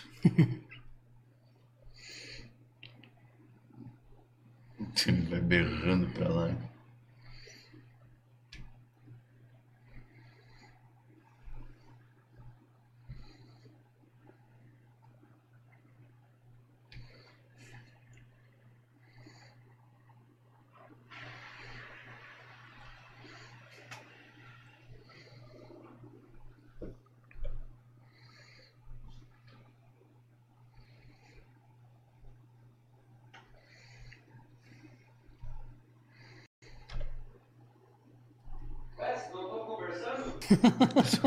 Atualizando? Eu tô aproveitando pra atualizar os, os atrasos de áudio. Oi? Tô atualizando atraso de áudio. Não entendi. Atualizando atraso de áudio. Ah. Quando- Na live é. Fica bem sensível, cara. O que é? O, o esquema do áudio. Não entendi. Eu explico. Estamos com atraso de áudio? Hum, não, eu, eu botei aquela, aquela, aquele valor, ficou muito mais. Muito mais no acelerado. Não, ficou atrasado. Foi trazer demais no ao vivo. Ah, tá. Talvez seja negativo. Depois, quando acaba o ao vivo, aí fica disparado. Entendi. Estamos com o áudio aqui, a galera tá nos ouvindo? Tá. Tá. Pessoal, desculpa, mas. Bom, desculpa Bateu- não também. bateu. É. Bom, esse podcast não tem pauta, é livre de conversa, a gente tá batendo papo, então por isso que se eu precisar ir no banheiro porque eu tomei um monte de água e agora tomei uma cerveja, então eu vou. E ponto. É E aí, tá curtindo? Tô, cara, tô adorando. E esse mundo novo aí é sensacional. Cara, vamos. a Outra coisa que a gente tava falando que eu acho que é da hora. É... De novo, pra quem tá ouvindo agora, é, entrou atrasado. Se quiser mandar alguma pergunta pro Rafa, só mandar ali. A gente responde talvez no final, ou se for pertinente com o assunto que a gente esteja conversando. É, a gente talvez responda durante, a, durante o, o bate-papo. Mas, cara, eu queria te perguntar sobre bullying. A gente tava trocando uma ideia antes sobre isso. Eu acho que é um negócio. Por quê? Porque tu é um cara que faz exercício, tu perde peso, tu ganha peso, tu entende que não é saudável ter esse peso. A gente falou sobre essa questão da romantização da, da, da obesidade, né? Que tu entende, eu acho que a gente pode falar sobre isso. Sim, Mas como é que tu sofreu bullying? Tipo assim, tu lembra da- dos casos mais tensos assim? Cara, eu acho que os casos mais tensos são hoje na rede social. Tipo, ah, eu tinha eu tinha apelido, por exemplo, quando eu era pequenininho, quando eu era novinho, eu tinha apelido de gordinho do carrossel, que era o, não era Jaime, a galera não me chamava de Jaime, falava gordinho do carrossel. É, Eu tenho que, eu tenho que o, o- o nome do meu pai é Mário. Ele aí, quando ele se aposentou da Ering, ele montou uma borracharia, era a borracharia do Mário Gordo, então tu era filho do Mário Gordo, era coisa assim. Mas como é que tu Mas- lidava com isso na Cara, época? eu toda a vida lidei mais de boa. Ho- Hoje, na verdade. Mas tu conseguia separar entre os caras que chamaram de Jaime, ou sei lá, gordinho do carrossel, e alguém naquela época queria te ofender mesmo? Essas pessoas eram porque eu era apelido ou era uma. Não, eu, na verdade, 90% era carinhoso, assim, tipo, Ah, eu percebia brother. que era igual o cara chamar Rodrigo de Digo, algo assim, Isso. sabe? Não era. Eu percebia. Mas eu conseguia detectar que tinha alguns, né? Por exemplo, na, quando eu tava no. Na, na oitava, sétima série ali, eu- o meu apelido era gordo, ou gordo, ou gordo e tal. Só que eu percebia que, por exemplo, assim, a maioria dos meus amigos, eles falavam de um tom. tom, de uma maneira que, tipo, ah, era tranquilo, era igual chamar de Rafael. Agora, eu tinha um que eu, quando ele falava pra mim, ô gordo, eu já falava, meu nome é Rafael. Então eu já cortava ele. Mas eu sempre lidei de boa. Na verdade, tento é, lidar o melhor possível. Mas tem alguns que são assim que, que fere, sabe? Que é punk daí. É, foda. E tu, imagina, tu vivenciou isso, bom, desde a época de moleque, eu acho que é um cenário, e hoje em dia? Hoje em dia eu tento não dar bola. Por exemplo, é, quando eu recebo comentário na rede social, eu tento já bloquear a pessoa, excluir o comentário, porque como a minha ideia é gravar algo para motivar as pessoas, se eu vejo que o comentário ali vai ou, ou alguém que me segue, que gosta de mim, vai também xingar a pessoa, eu excluo e, e não dou voz pra pessoa, sabe? Então. É, é, o que, mas é o que a gente tava falando. Às vezes tu pode extrair esse bop a teu favor, né? De- Porque filha da puta vai ter em todo lugar. Isso, eu- eu- da minha teoria, não adianta você querer acabar com essas pessoas. Elas sempre vão existir e acredito que vão ter pessoas em que a mesmo, o mesmo exemplo que tu deu do teu vídeo quando tu era moleque. Pode ter um cara que é um babaca, que vai ser filha da puta e vai fazer um comentário. Mas será que esse cara não pode tá, não pode ser um moleque que daqui a pouco deixe de ser essa pessoa e perceba a merda que ele falou?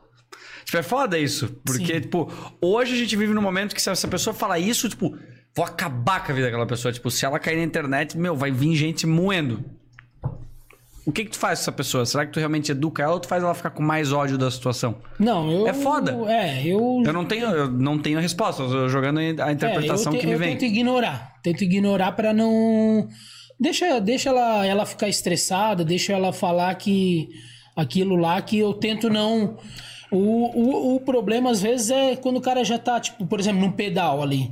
Quando o cara tá no pedal, o cara já pedalou tantos quilômetros, o cara tá cansado, passa alguém de carro e, e fala alguma coisa. Aí é mais difícil. Aí o cara fica mais. Aí eu tendo a ficar com raiva por conta de, tipo, tu já tá naquele. Tu já tá naquele negócio que, ah, eu quero chegar em casa, já tô sofrendo, já tô sentindo dor. Eu sinto muita dor no pedal, sabe? A galera às vezes não imagina.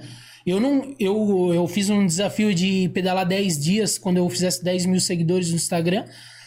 E foi punk fazer. Ah, mas o pedal menor. Eu prometi que no mínimo 20 km eu ia pedalar cada dia. 10 dias seguidos, importante se estava chovendo ou não. E tipo, cara, a partir do quinto dia já foi superação, porque eu sou muito pesado. Então começa a me machucar. Começa a dar ferida na, na parte dos isquios que fica em contato com o selinho. Então as pernas vai, mas. Então. É, não é fácil, cara. Tu tá, às vezes, é, cansado, querendo chegar em casa e ainda passa alguém querendo tirar com a tua cara, te, des- te rebaixar, sabe? O problema é que, assim, é, tem comentário de amigo, eu já passei por um amigo meu que ele, tipo assim, zoeira, ó, vai dar perca total nessa bicicleta aí, hein? Só que eu sei, o cara também, ele é do meu tamanho, então, tipo assim, eu sei que ele tá falando de brincadeira, Entendi. mas é, é diferente o, a pessoa que, que tá ali querendo te deixar pra baixo. Eu acho que esse é o problema. O problema é quando tu quer deixar outra pessoa pra baixo. Só que tem essa parte que tu comentou, né, cara? É, quem sabe o Rafael de lá 2011, ele eu, eu não vou te dizer que eu lembro, mas posso, posso ter feito vários comentários desses na internet. Então, eu também já fui. Como a gente falou ali no começo sobre o canal, que eu falei um monte de asneira que, graças a Deus, eu excluí. Não existe mais nem o arquivo bruto lá no meu computador, porque eu não pensava, né, cara? Então é punk isso. É. A gente tem que pensar. O comentário que, por exemplo, me deixou mega nervoso, por exemplo, que eu recebi essa semana, era um senhor, um cara de 60 anos, comentando lá que não sabia que paquiderme andava de bicicleta.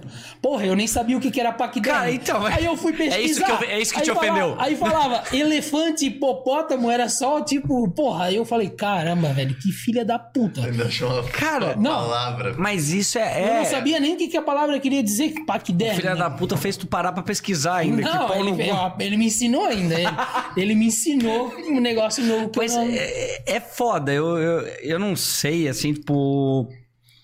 Eu fico sempre tentando pensar, cara, que o mundo, infelizmente, ele sempre vai ser maldoso.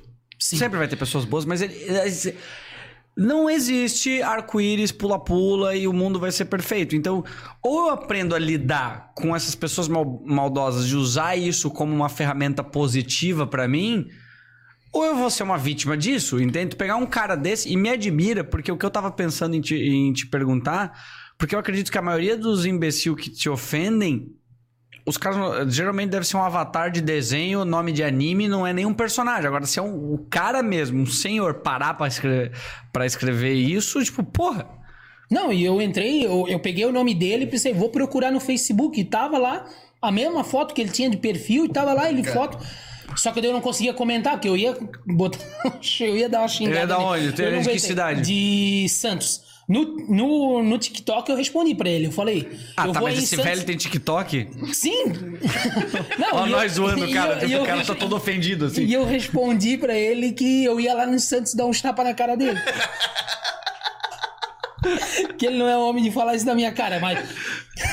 Porra, ele te deixou putaço mesmo. Putaço, assim. putaço. Esses tempos eu tava pedalando e daí vinha um cara que ele não gosta de mim. Por umas, umas tretas que a gente já teve aí de comentário, né? E quando ele veio. é, quando ele me viu, ele vindo pedalando, ele também é ciclista. É um ciclista que gosta de brigar com todo mundo, mas beleza. Aí eu tava indo, quando ele me viu, ele é meio gosta, ele gosta de ser o bonzão, o brigador e tal. Ele, ele fez assim, com coisa, e puxou aquele catarro assim mesmo, aquele que vem, sabe? Tipo, alma, é, assim. tipo o aquele filme do ah, do Jim Carrey que ele que ele gospe na cara do, dos índios lá. Dos índios. É. Uau, Ace ex-ventura. É, é. Não, ele A puxou aquele comunidade ca- indígena nesse momento revoltada conosco. Todos eles que estão nos acompanhando aqui. Não, ele puxou um catarro e deu uma cuspida no chão, assim, tipo, nojo de mim, né? Aí eu cheguei em casa, aí primeiro que eu salvei o meu pedal no Strava como pedal do guspidor, né? pedal do guspidor. E daí eu fui explicar, eu, eu fiz primeiro um stories falando, contando a história que aconteceu, quando ele passou por mim, ele fez esse ato. E depois eu fiz mais uns oito stories explicando por que, que você não deve cuspir durante o pedal. Porque a nossa saliva, ela é um isotônico, o melhor isotônico que existe é a nossa saliva, tem muitos sais minerais. E quando tu fica muito ofegante, a tendência da nossa boca é fa- fazer muita saliva. E daí dá vontade de tu cuspir. Só que se tu ficar cuspindo, tu fica desidratado. Então, o recomendável, tipo, os atletas, por exemplo, quando dá essa vontade, ele pega, dá um gole na garrafinha de água, dá uma bochechada e engole essa água, porque para não ficar desidratado. hidratação. Então, eu acabei usando isso para explicar para as pessoas, não, ó, não vai cuspir. Aí no final eu falei, quando você passar pelo amiguinho, você não gospe, porque senão tu vai ficar desidratado. Mas mesmo assim, né, cara, ó, tipo, ó, a ideia do cara, só porque ele não gosta de mim, querer passar e fazer isso, sabe? Mas é, eu não sei a história, é, é, é difícil, mas eu digo assim, geralmente tu trocar ideia, tu, tu desarmar esse tipo de pessoa, é só tu dar, tu, tu virar o foco e dar atenção e tu falar, tá, mas pô, me explica por que isso? Porque não tem explicação. Eu, qualquer atitude de raiva que eu tive, ou qualquer coisa que eu fiz, eu, eu olho, eu não tenho, eu não tenho justificativa. E se a pessoa vira pra ti e pergunta, te desarmou na hora. Fudeu. Se, o- se, se o cara te ofende, o cara, imagina, o cara vai lá, passa de carro e te xinga. Logo depois ele para no semáforo. Para, pô, mano, por que, que tu fez isso? Cara, Eu esse cara vai pedir a maior desculpa. Ele vai falar assim, cara, meu, perdão, mano. Desculpa. Não- E, bom, tu, ensinou uma lição. No sábado aconteceu isso, eu não parei pra perguntar, mas o cara passou por mim e falou: vai entortar a bicicleta. Com a ele, a esposa e os dois filhos atrás. Porra, que puta que E exemplo. eu tava porra. cansadão. Aí eu mandei ele se fuder. O menino de 10 anos tirou a mão e mostrou o dedo pra mim. E daí na hora eu parei pra pensar, pô, eu tenho um filho de um ano e três Cara, meses, né, cara? Porra, olha o exemplo do E imbecil. daí eu fiquei velho. pensando assim, cara, olha o que, que o rapaz tá aprendendo com o próprio pai. Cara, Que tipo, uma pessoa que é gorda, que tá andando. Esse é o maior fator e das pessoas obesas não fazerem exercício. É porque, tipo assim, eu me dou e ainda eu me considero um cara forte. Que eu vou lá, eu, né. Eu não tenho vergonha, eu vou, coloco a roupa de ciclista, mesmo que fica colada, mesmo que fica muita gente olha e dá risada, eu não tenho tanta Mas quantas pessoas não fazem, né? é. E só que daí o que aconteceu? Lá em Gaspar tá tendo uma obra e esse cara ele foi em direção à obra. E eu fui pra minha casa. Quando ele chegou lá na obra, ele bateu lá, não tinha como atravessar, ele tinha que ir pro meu bairro. E ele teve que voltar e passar por mim. E quando eu vi ele voltando, eu meio que quase parei a bicicleta e fiquei olhando pra ele. E, cara, ele ficou vermelho, olhou pro lado com vergonha e ninguém falou nada. Então, tipo assim, o que que acontece? Ele foi. Eu poderia ter parado ele e perguntado isso, e seria bem mais interessante ele falar isso, porque eu desarmaria ele na frente do próprio filho dele, né? Mas, tipo, ó, o que ele teve a coragem de falar, que é o que hoje o cara da internet ele faz. Ele te xinga, só que na hora que ele é confrontado, ele fala: Não, cara, pô, eu gosto do teu negócio, eu gosto do que É, tu faz. Só que, desculpa. pô, cara, foi. Eu só achei. Ah, Brincadeira. né? Aham. Hoje em dia tem muita gente que usa essa desculpa de ah, eu queria chamar a tua atenção, então se eu colocasse um ah, parabéns, não chama tanta atenção quanto te xingar, né, cara? E- Porra. Pior que tem gente que fala Tem isso. gente? eu ouvi alguém Tem, o falando. Irineu falou uma vez aqui pra gente. Ah. Que ele tava ali, ele começou, ele parou de dar atenção porque a galera começava a fazer esse tipo de coisa só pra, tipo, ver se engajava. Foda. Pode ver. Pode é viagem. É, cara, mas assim, eu, eu vejo muito isso de que a gente dá voz e dá, dá atenção pra essas pessoas. Cara, se eu. É muito foda porque tu nunca vê o dia que cada um tá passando. Eu tava conversando hoje com alguém sobre isso, cara, de alguma situação tensa. Porra, não vou lembrar de quem. Mas, resumindo, a pessoa tomou alguma atitude ridícula, a pessoa eu falei, cara, o que, que será que tava acontecendo com essa pessoa? Era alguma, era alguma ideia de que o cara mandou embora o, o funcionário que chegou cabreiro e falou: Cara, nunca vi o cara reagindo assim, o cara foi mal comigo, meu, ficou, me xingou e tal. E depois ele tava contando um pouquinho melhor que a mãe do cara pegou Covid, ficou internada e ele teve que pagar, tipo, a internação porque ele não tinha o plano de saúde, não sei o que. Daí eu falei, cara, é foda porque a gente nunca sabe o que cada um tá passando. Nada justifica ninguém ser imbecil. Sim. Mas o fato é, a gente, a todo momento da nossa vida, acho que a gente extrapola algum ponto. E se é o outro lado conseguir parar e falar assim, tá, mas, ô mano, tu achou legal? Pô, por que, que tu fez isso? Cara, tu desmonta. Tu desmonta o cara onde ele não tem o que falar. Se o cara te ofender, tu fala assim. Pensa pra falar dele pra frente. tu- porque é muito foda. Eu vejo assim, ó, com mulher isso deve acontecer pra caralho. Os caras pegar e falar alguma coisa, ou dar uma cantada na mulher, se a mulher fala assim, pô, mas por que, que tu falou isso? O que, que tu tava pensando, tipo, qual que era a tua intenção? O cara não vai, o cara, meu, desculpa, não era minha intenção te ofender, não era o que eu queria. Eu falo, pô, não faz, mano. É, não, Sabe? necessidade, né, cara? Tu acaba. ah, tu, tu- é da mesma maneira que eu não sei o que, que tu tá passando, tu também não sabe o que a pessoa tá passando. Tipo, tu já pensou, o cara lá, ele tem lá é, 200 quilos e ele resolveu fazer um exercício físico. Ele não consegue subir numa bicicleta, ele diz: Ah, hoje eu vou caminhar.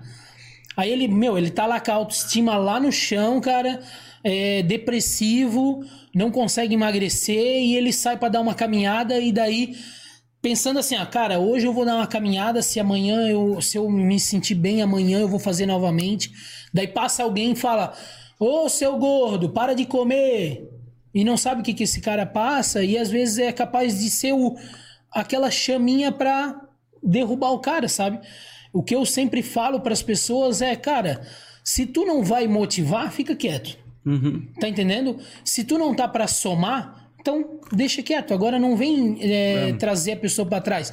Porque da mesma maneira, ah, mas eu não sei, mas hoje eu. Um exemplo, ah, pô, ah, minha mãe pegou Covid e faleceu. Cara, mas mesmo assim não é justificativa pra te deixar uma outra pessoa Claro. mais pra baixo, sabe?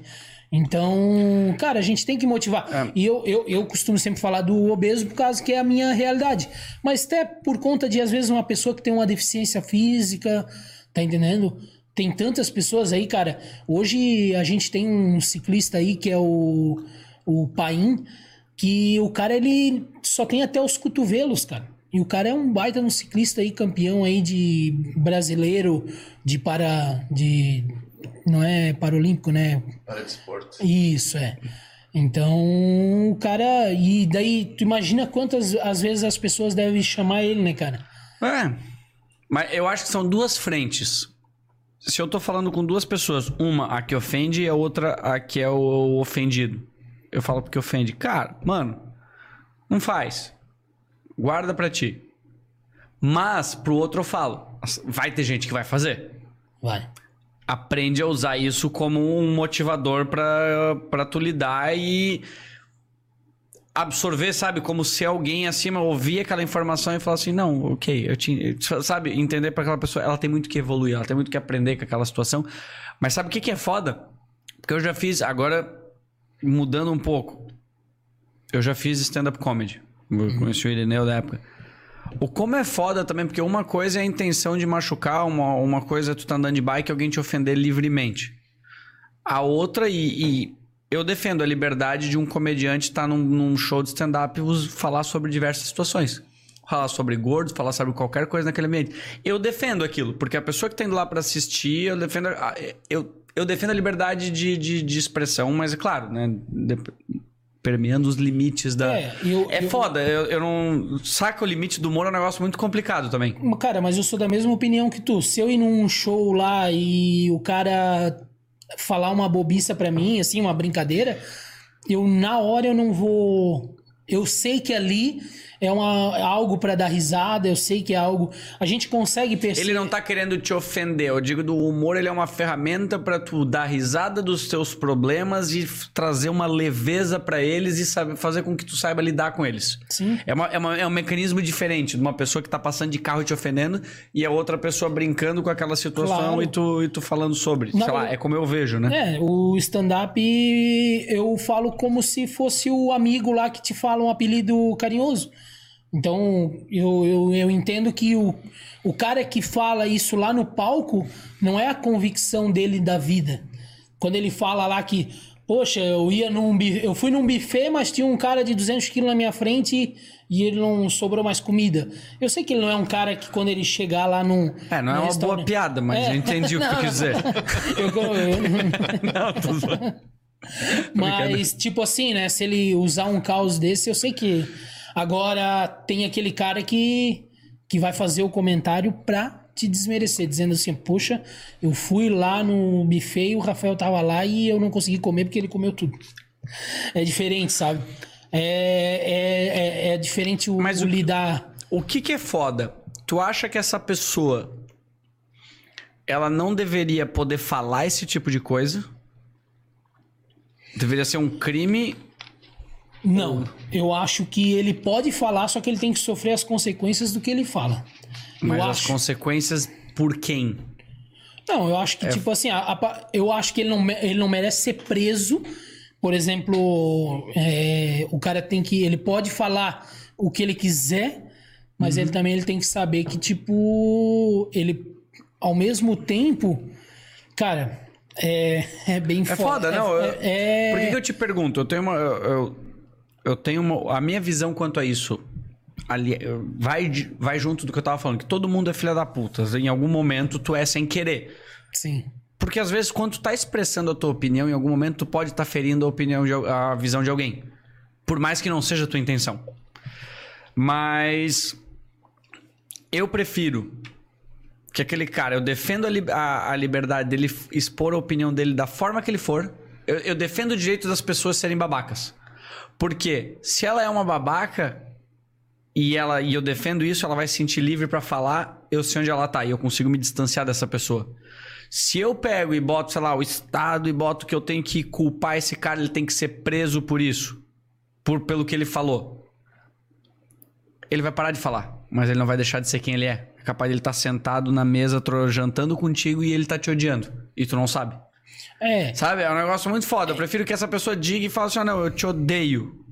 Tá bom, beleza, é um direito. Agora eu viro pra. Você vai pra lá, eu vou pra cá, porque daí eu não te quero perto de mim. É, eu, é, é que, é, que é, é uma coisa, tipo assim, diferente da outra, né? É diferente uma pessoa dizer assim, cara, eu sou racista.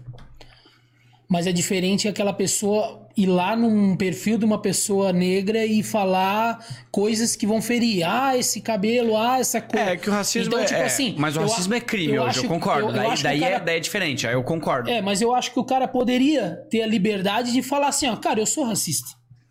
Te Eu entendi. sou racista. Só que eu acho que, tipo, ele pode. É que uma coisa é ele que dizer. sofrer- É, Uma coisa é ele dizer. E que, tipo assim, ah, esse tipo de pessoa tem que ser, meu. Ela vai ser odiada, vai ser assim, ó, ela não vai ter, ela vai, ela vai ter que aprender na marra porque ela vai perceber que a sociedade vai excluir ela de tudo. E se tem algo que machuca mais um ser humano é ele ser excluído socialmente. Eu, eu para mim, acho que isso é a pior coisa que existe. É a indiferença da sociedade, as pessoas te ignorarem, assim. E, e é diferente dessa pessoa cometer alguma coisa, de realmente, tipo, o crime é ela cometer algo contra ah, um negro, ou fazer alguma coisa, ou seja, contra um gordo, sei lá, agredir, ou fazer alguma outra coisa. É difícil. A gente, assim, eu quero que as pessoas entendam, quem esteja ouvindo, assistindo, que a gente a gente não tem a solução para a sociedade aqui. A gente tá expondo um pouco do que a gente pensa e a gente pode ao mesmo tempo mudar de opinião, mas que nenhum imbecil ouça isso e fala: ah, filha da puta, vocês estão pensando isso. É. A gente tá tentando expor uma ideia, mas a minha ideia é bem essa: é que a pessoa possa dizer, ó, eu Isso, sou é. adepto disso. Ó, ele, Você ele- pode ser adepto, mas existe as regras da lei hoje que você não pode infringi-las. Mas você pode expor a tua opinião. A liberdade de expressão é uma coisa que eu acho que ela é valiosíssima. É, e eu, é, eu tava vendo até um, um vídeo do de um cara falando sobre isso, sobre os Estados Unidos que tem essa, essa liberdade. O cara vai lá, ele coloca lá a bandeira dos confederados. Então quer dizer que ele fala que ele não gosta de negro. Só que, ao mesmo tempo, se ele for lá e agredir um negro, ele vai ser preso. Então, quer dizer, eu, eu acho que tu pode ter a liberdade de dizer assim, cara, eu não gosto de pessoa gorda. Beleza. Tudo bem. Agora, ele não pode ir lá no perfil de uma pessoa gorda e ir lá falar, aí seu monte de banha, seu no- é, né, chupeta de baleia, seu. Eu acho que, tipo assim, tu tens que ter a liberdade, mas Cara, também. Eu, eu, eu, eu Mas penso eu não sei. na coragem de um cara de lá expor a cara dele e falar um negócio. Eu fico pensando, cara, onde é que esse bicho vive, cara? É muito sem noção. Tipo, chegar e meter um comentário em todo mundo.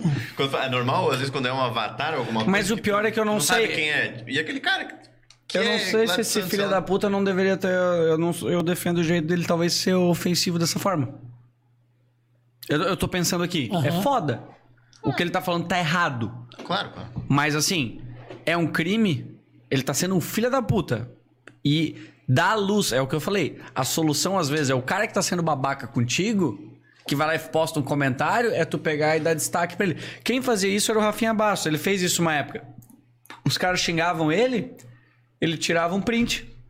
Postava no Instagram dele e falava aqui, ó, botava a foto do cara e marcava o cara. Falava assim: ah, é? Você quer me ofender? Então tá, então vamos te dar o holofote que você quer. Só que os caras não imaginavam isso. Então é a mesma coisa tu pegar o cara, ele vai lá e te ofende e fala: mano, beleza, você pode me ofender. Você mandou no meu privado aqui, ó. Vamos mostrar pras pessoas o que você tá falando. E essa eu acho que é uma forma de o cara sentir as consequências do que ele tá falando. É, aí. Não já- acho que é, é horrível, é. É um crime. Não sei se eu consideraria um crime. Eu consideraria uma pessoa imbecil que tá ah, É. tentando. que ela precisa aprender através do diálogo como é que funciona. É, é que é, que é Acho, uma, né? Sei é, que é, lá, uma- tô é um dando- negócio bem, bem interessante, né? Por conta que, tipo assim, tu não sabe a outra pessoa como ela vai. É que, é que existe vários tipos de pessoas, né, cara? O cara que vai ler o comentário lá e vai dizer: Meu, cara, que cara idiota. E, e, e não dá bola, mas tu já pensou aquele cara lá? É como eu falei lá do cara que sai pra caminhar, que tá gordo lá. Ele tá lá depressivo, tem muita gente que tá depressivo em casa. E, cara, por uma pessoa que tá depressivo, É, que é toma foda. remédio, que, tipo assim, tem pensamentos suicidas e um comentário desse não é, o, não é o comentário que fez ele se matar, não é o comentário que ele. É, só que era uma só o finalzinho. É. Era só aquela gotinha pro. Então. Não, é isso que tu falou faz, faz sentido pra é caralho. Por isso que eu né? acho que assim, ó, o cara poderia falar, eu sou racista. Ele pode falar. Eu, eu acho que essa liberdade ele poderia. Porque se a pessoa lá ela fala que é racista. Sim, mas se ele for lá e ofender uma, uma pessoa, ele ali é um crime. Realmente está imputado um crime de racismo, sim. Se eu não me engano, é, é crime. algumas- Porque- Mas assim, faz sentido isso que tu falou. Pensando agora, assim, tipo, porra, olha que foda. Mas, de novo, a gente tem que educar, sei lá, eu digo, até pras crianças, para que elas tenham noção assim, tipo, olha, se não for pelo teu peso, porque criança é maldosa. Criança é, ela é, ela é o mais sincera possível. Sim. E ela é porque assim, se tu não, se tu não tem uma perna e tu fizer alguma coisa e a criança olhar, ela vai falar assim da tua perna. Vai. Eu não tô dizendo que ela é filha da puta, ela tá sendo assim, ó, ela é literal, Inocente. ela ela Ao mesmo tempo que ela é inocente, ela é maliciosa, ela é direta, ela é sincera. E, e por quê? Porque ela tá aprendendo como o mundo funciona. E se ela quer te ofender, se ela tá braba contigo por algum motivo, ela quer te ofender, ela vai te, atingir, vai te atingir da melhor forma possível. Ela vai ser eficiente. ela não vai entender os conceitos da regra e da lei e tal. Mas. Onde é que eu queria chegar na minha conclusão? Eu já até me perdi. Mas. Não, o que tu falou e que é muito foda, e eu concordo. Porra, existe o problema da romantização da obesidade, que é o que a gente fala assim, beleza, tu sabe do teu peso, mas tu sabe que isso não é saudável. Não. Tu pode se amar com o teu peso, mas tu tem que entender que isso não é saudável. E esse fato de as pessoas ofenderem, ou o problema é, eu penso, cara, deve ser foda hoje a pessoa, sei lá, com puta sobrepeso e na academia. Ela sabe que todo mundo tá olhando pra ela. E ninguém tá lá assim, porra, caralho, vai lá e olha o cara bombadaço, cara, olha o cara levantando isso, em vez de pegar e falar o cara assim, vindo com, sei lá, 158 coisas, fala assim, caralho, mano, porra, que animal que tu tá aqui. É foda isso. É foda. É, é muda- é mudar a mentalidade dessa galera pra entender que, porra, o cara entrou ali, ele. Porra, o cara. Acho que todo mundo merece o destaque pra estar ali, independente do coisa. Mas assim, se entrou uma pessoa com sobrepeso, deveria a galera falar assim: caralho, mano, porra. Animal que tu tá aqui, parabéns, caralho, que puta exemplo. Tu é mais exemplo do que o cara com levantando, sei lá quanto supino. E esse cara sozinho, a chance dele desistir é muito grande. É muito, É, fa- faz sentido pra Porque é caralho. Eu não tinha levado sofrido. tanto É, isso em eu consideração. é muito sofrido, é muito sofrido. O cara que gruda junto, vamos, vamos, vamos, É. vamos. E, e esse é o grande problema. Um monte de gente, principalmente assim, ó. Por que, que tem algumas academias que, que, é- que são voltadas para mais a- o público maromba? Porque esses caras aí, eles vão lá para treinar e eles querem usar o aparelho e às vezes eles te olham assim, tipo, poxa, o que, que esse cara aí tá fazendo um aparelho que daqui a pouco eu vou fazer, daqui a pouco eu vou usar, sabe? Ele não pensa assim em te dizer, pô, cara, é isso aí, não, não, pode fazer, pode fazer, eu vou fazer outro. E já olham, então. Não existe nenhuma academia que tenha parado pra reforçar isso, pra tipo.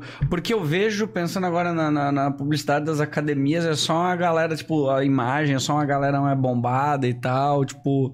Não tem nem. Eu não sei, eu tô perguntando É. assim: se, eu- se já existiu alguma propaganda de falar assim, meu, tu que tá com sobrepeso, tipo, gordo, gordo, vem aqui, que aqui é o teu lugar pra, tipo, pra gente apoiar. Eu lembro de ter visto um vídeo de algum lugar de uma mulher em alguma aula de dança e tal, tipo, Ah. do cara falando. Eu lembro de ter visto um Ah, vídeo assim, não, que eu achei é, do não, caralho. É um vídeo é, em inglês até. O, Isso, o- acho que é americano, hã? É, e, e lá o cara, ele motiva e no final todo mundo abraça a mulher, é bem Isso, motivador. acho que é bem esse vídeo que eu vi. É, só que, cara, hoje em dia, tipo assim, eu tenho bastante amizade com a galera da academia, então, tipo assim, quando eu chego, todo mundo já cumprimenta e tal, só que é diferente para uma tu- pessoa. Tu já rompeu certas barreiras de estar ali, de ter vergonha. Agora tem outras pessoas que, cara, só de passar na frente já deve se sentir mal. É isso que é foda. Esse que é. E, cara, é como tu falou, falta. O que que acontece? As academias, elas também teriam, elas tinham que se preparar também para pessoa obesa. Se preparar, que eu quero dizer assim, ó. o- os caras que. Os instrutores que estão ali, eles tinham que, que tinham que ter alguma parte, um curso, alguém desenvolver isso para ele saber lidar com a pessoa. Porque o que que acontece? Chega o cara obeso lá na academia, o que que acontece? Depois que eu comecei a fazer academia agora das últimas vezes, eu assisti vários vídeos no YouTube e tal, então eu já cheguei lá e disse, não, não quero é, ficar fazendo esteira e... e e elíptico e bike, eu quero ir para os aparelhos. E o que acontece hoje quando entra uma pessoa obesa, se ele não entrar com personal, porque daí quando ele contrata personal é diferente. Uhum. O personal chega e diz: "Não, aqui ó, tu vai caminhar 10 minutos, É, mas, tu vai Mas É, precisa, muito precisa de dinheiro pra bancar o personal. Agora, o que acontece na academia, chega o cara obeso lá no primeiro dia. Aí o, o cara leva tu pra esteira, agora tu vai caminhar 15 minutos. Aí tu fica lá, caminhando 15 minutos. Que o tempo já não passa, né? É, como o Fábio Porchat fala, o tempo na esteira é diferente do tempo do mundo, né? tu tá caminhando dois minutos, já tá suando aqui, tu olha dois minutos. Tu tá ofegante, já cansado, tu olha cinco minutos. Pensa, meu Deus, fazer meia hora o cara é guerreiro, né? E daí termina os 15 minutos. Ele chega lá pro instrutor, terminei. Ah, então peraí, vai aqui na bike. Agora tu faz 15 minutos de bike. Aí o cara fica lá, 15 minutos na bike. Terminou? Terminei. Ah, agora peraí, vem pro elíptico. Daí o cara vai para casa. No outro dia, 15 minutos de esteira, 15 merda. minutos de bike. E daí acaba que, tipo assim, eu não sei se é medo. Medo pra, tipo, ah, vamos tentar manter. Ah, o mas quanto mais tempo uma- esse cara aqui pagando mensalidade, porque ele vai emagrecer fazendo esses exercícios, mas se ele pegasse, ah, vamos, ó, vamos fazer uma esteira, mas vamos fazer uma musculação, vem aqui, ó, vem no aparelho, não tem vergonha aqui de pegar no supino e fazer só com a barra. Porque, tipo assim, o cara que é obeso, ele já é fraco, vamos dizer, né? Ele não tem musculatura. Aí ele chega lá, aí ele vai pegar com uma barra. Aí ele olha pro lado, tem um cara lá gigantesco lá, né? Que tem, tem, tem mais hormônio que o Mictório da UFC, né? Aí o cara tá lá com 50 quilos lá, levantando, e pá, e tal, e o cara fica com vergonha, poxa, eu tô aqui com essa barrinha aqui. Então falta esse negócio do instrutor falar assim, ah, vamos, é isso aí, parabéns, ô, fizesse com a barra, amanhã a gente vai colocar 2 quilos cada lado, amanhã no outro dia a gente vai colocar. Falta esse, essa pegada É. motivacional. E daí a pessoa obesa ela acaba deixando de lado, né, cara? Então por isso que as pessoas elas acabam se afastando do exercício. O eu acho que é tipo assim, é que nem igual tu falou. Ah, a propaganda da academia é pro cara que tem o abdômen lá malhado. Só que aquela pessoa que tem o abdômen malhado, ele faz uma dieta tão limpa, ele faz um exercício tão correto, que ele não precisa de motivação. É igual eu falo no meu Instagram. Eu não tô pra motivar o cara que pedala seis vezes por semana e faz mil quilômetros por mês. Esse cara ele já tem motivação de sobra. Eu tô lá pra motivar. Por exemplo, tem um seguidor meu que é um padre. Ele tem 180 quilos. Eu tô lá pra motivar esse cara? Eu tô lá pra motivar ele, pra ele sair, ele pedala 10 quilômetros. Eu vou lá, curto a publicação dele. Parabéns, meu querido, é isso aí. Eu Que tô lá massa. pra motivar esse cara, eu não tô lá pra motivar o cara que faz um monte. Aí, quem, pra- quem vai motivar esse cara que já é atleta é os caras top lá. Ah, o e é ele Henrique mesmo. Avancini, é. Ele mesmo. Quando que tu se ligou que a tua rede social tava virando um negócio profissional pra isso, pra motivar as pessoas? Cara, come- começou assim em 2018, quando eu voltei a pedalar. E daí eu comecei a postar mais as. Naquela época eu postava o que eu tava comendo de manhã, o que eu tava comendo ao Mas meio-dia. postava já pensando em ganhar público ou postando porque. Não, eu postei por conta que eu quis fazer um desafio de emagrecer. Pra te e comprometer eu- com o público, com, Exatamente. sei eu lá. pensei assim, a partir do momento que eu tô postando, a galera vai ficar em cima. Aí foi igual quando eu fiz o desafio de 10 mil seguidores. Na hora que apareceu 10 mil seguidores, já teve um cara que mandou um direct. E aí, vai começar o desafio hoje? Eu disse, Tá, qual calma. que era o teu desafio? Era de pedalar 10 dias seguidos, pelo menos 20 quilômetros cada dia. Ah, tá, tá, tá, tá. É. Entendi. Aí então, tipo, eu fiz 10 mil seguidores, o cara já mandou. E aí, vai começar hoje mesmo? Porra, que filha da puta. disse, o cara esperando, mano. O cara lá. Vai. Contando mais que ele, Não, né? é. seguidores só pra chegar. Então. Agora eu me perdi aí no que eu tava falando. Não, dá. Da, da rede, mo- né? Quando é que começou, É, e né? daí, e daí, claro, daí eu dei uma parada e tal. Aí agora, ano passado, eu voltei de novo a postar e animar e.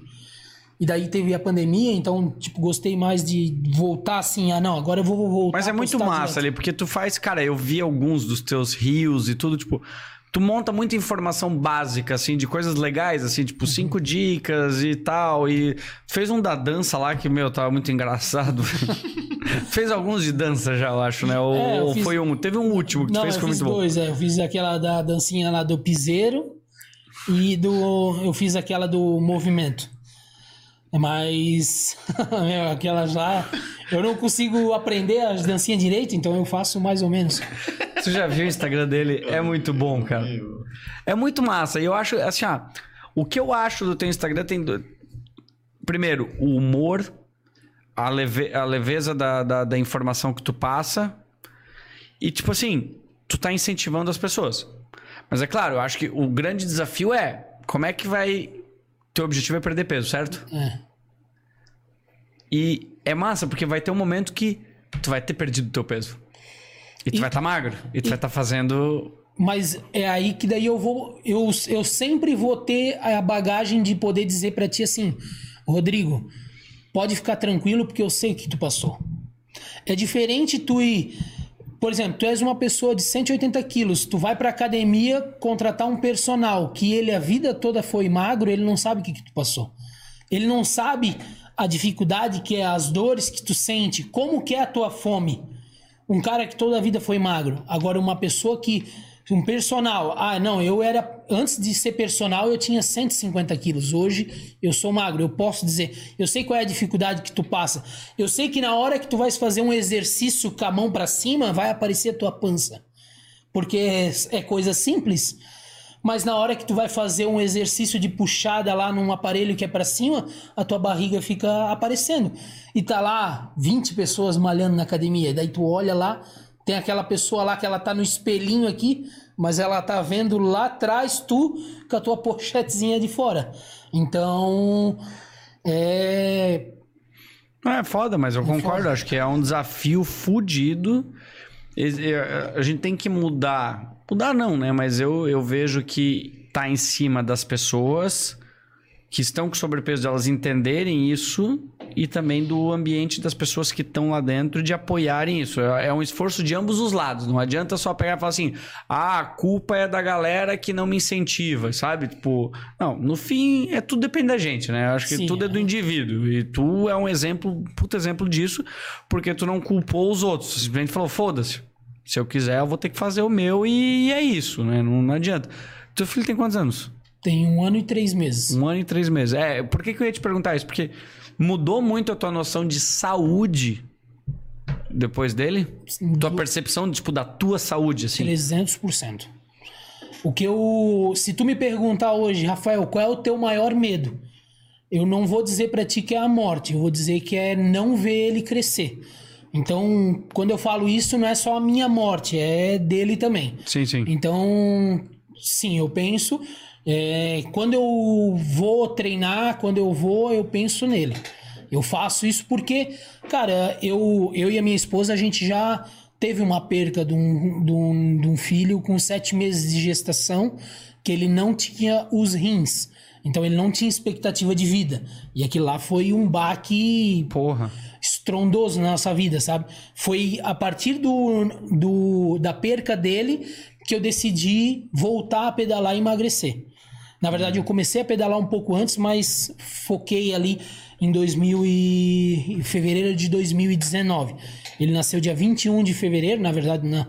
nasceu morto, foi induzido ao parto dele. E daí, a partir do dia 25 de fevereiro, eu comecei a focar, porque a gente sempre quis ter filho foi planejado, não deu certo e daí depois a gente ela engravidou do Miguel, então eu faço exercício por ele. Cara, eu nunca me preocupei. Eu sou um cara que eu chego na praia, eu tiro a camisa, vou lá, não tenho vergonha de, de ficar com as tetas de fora, não tô nem aí. Mas eu penso na saúde e no meu futuro deles, né, cara? Eu, eu, eu, eu não quero que cara, meu filho. Um exemplo. Não quero que o meu filho tenha 18 anos de idade e ele diga. Ah, eu nunca dei uma volta de bicicleta porque o meu pai não andava e daí eu não tinha. Não, eu quero eu quero que o meu filho cresça dizendo assim, poxa, meu, meu pai me levava em cada lugar, Massa. eu conheci cada lugar, meu, com dois aninhos de idade, eu já tava lá no interior fazendo pedal de 20 quilômetros com meu pai na cadeirinha da bicicleta, então é por isso que eu quero. Eu faço por ele, cara. Que, cara, que exemplo, porque eu lembro da gente ter conversado sobre isso. Falei, cara, tu é o, o, o melhor exemplo do tipo.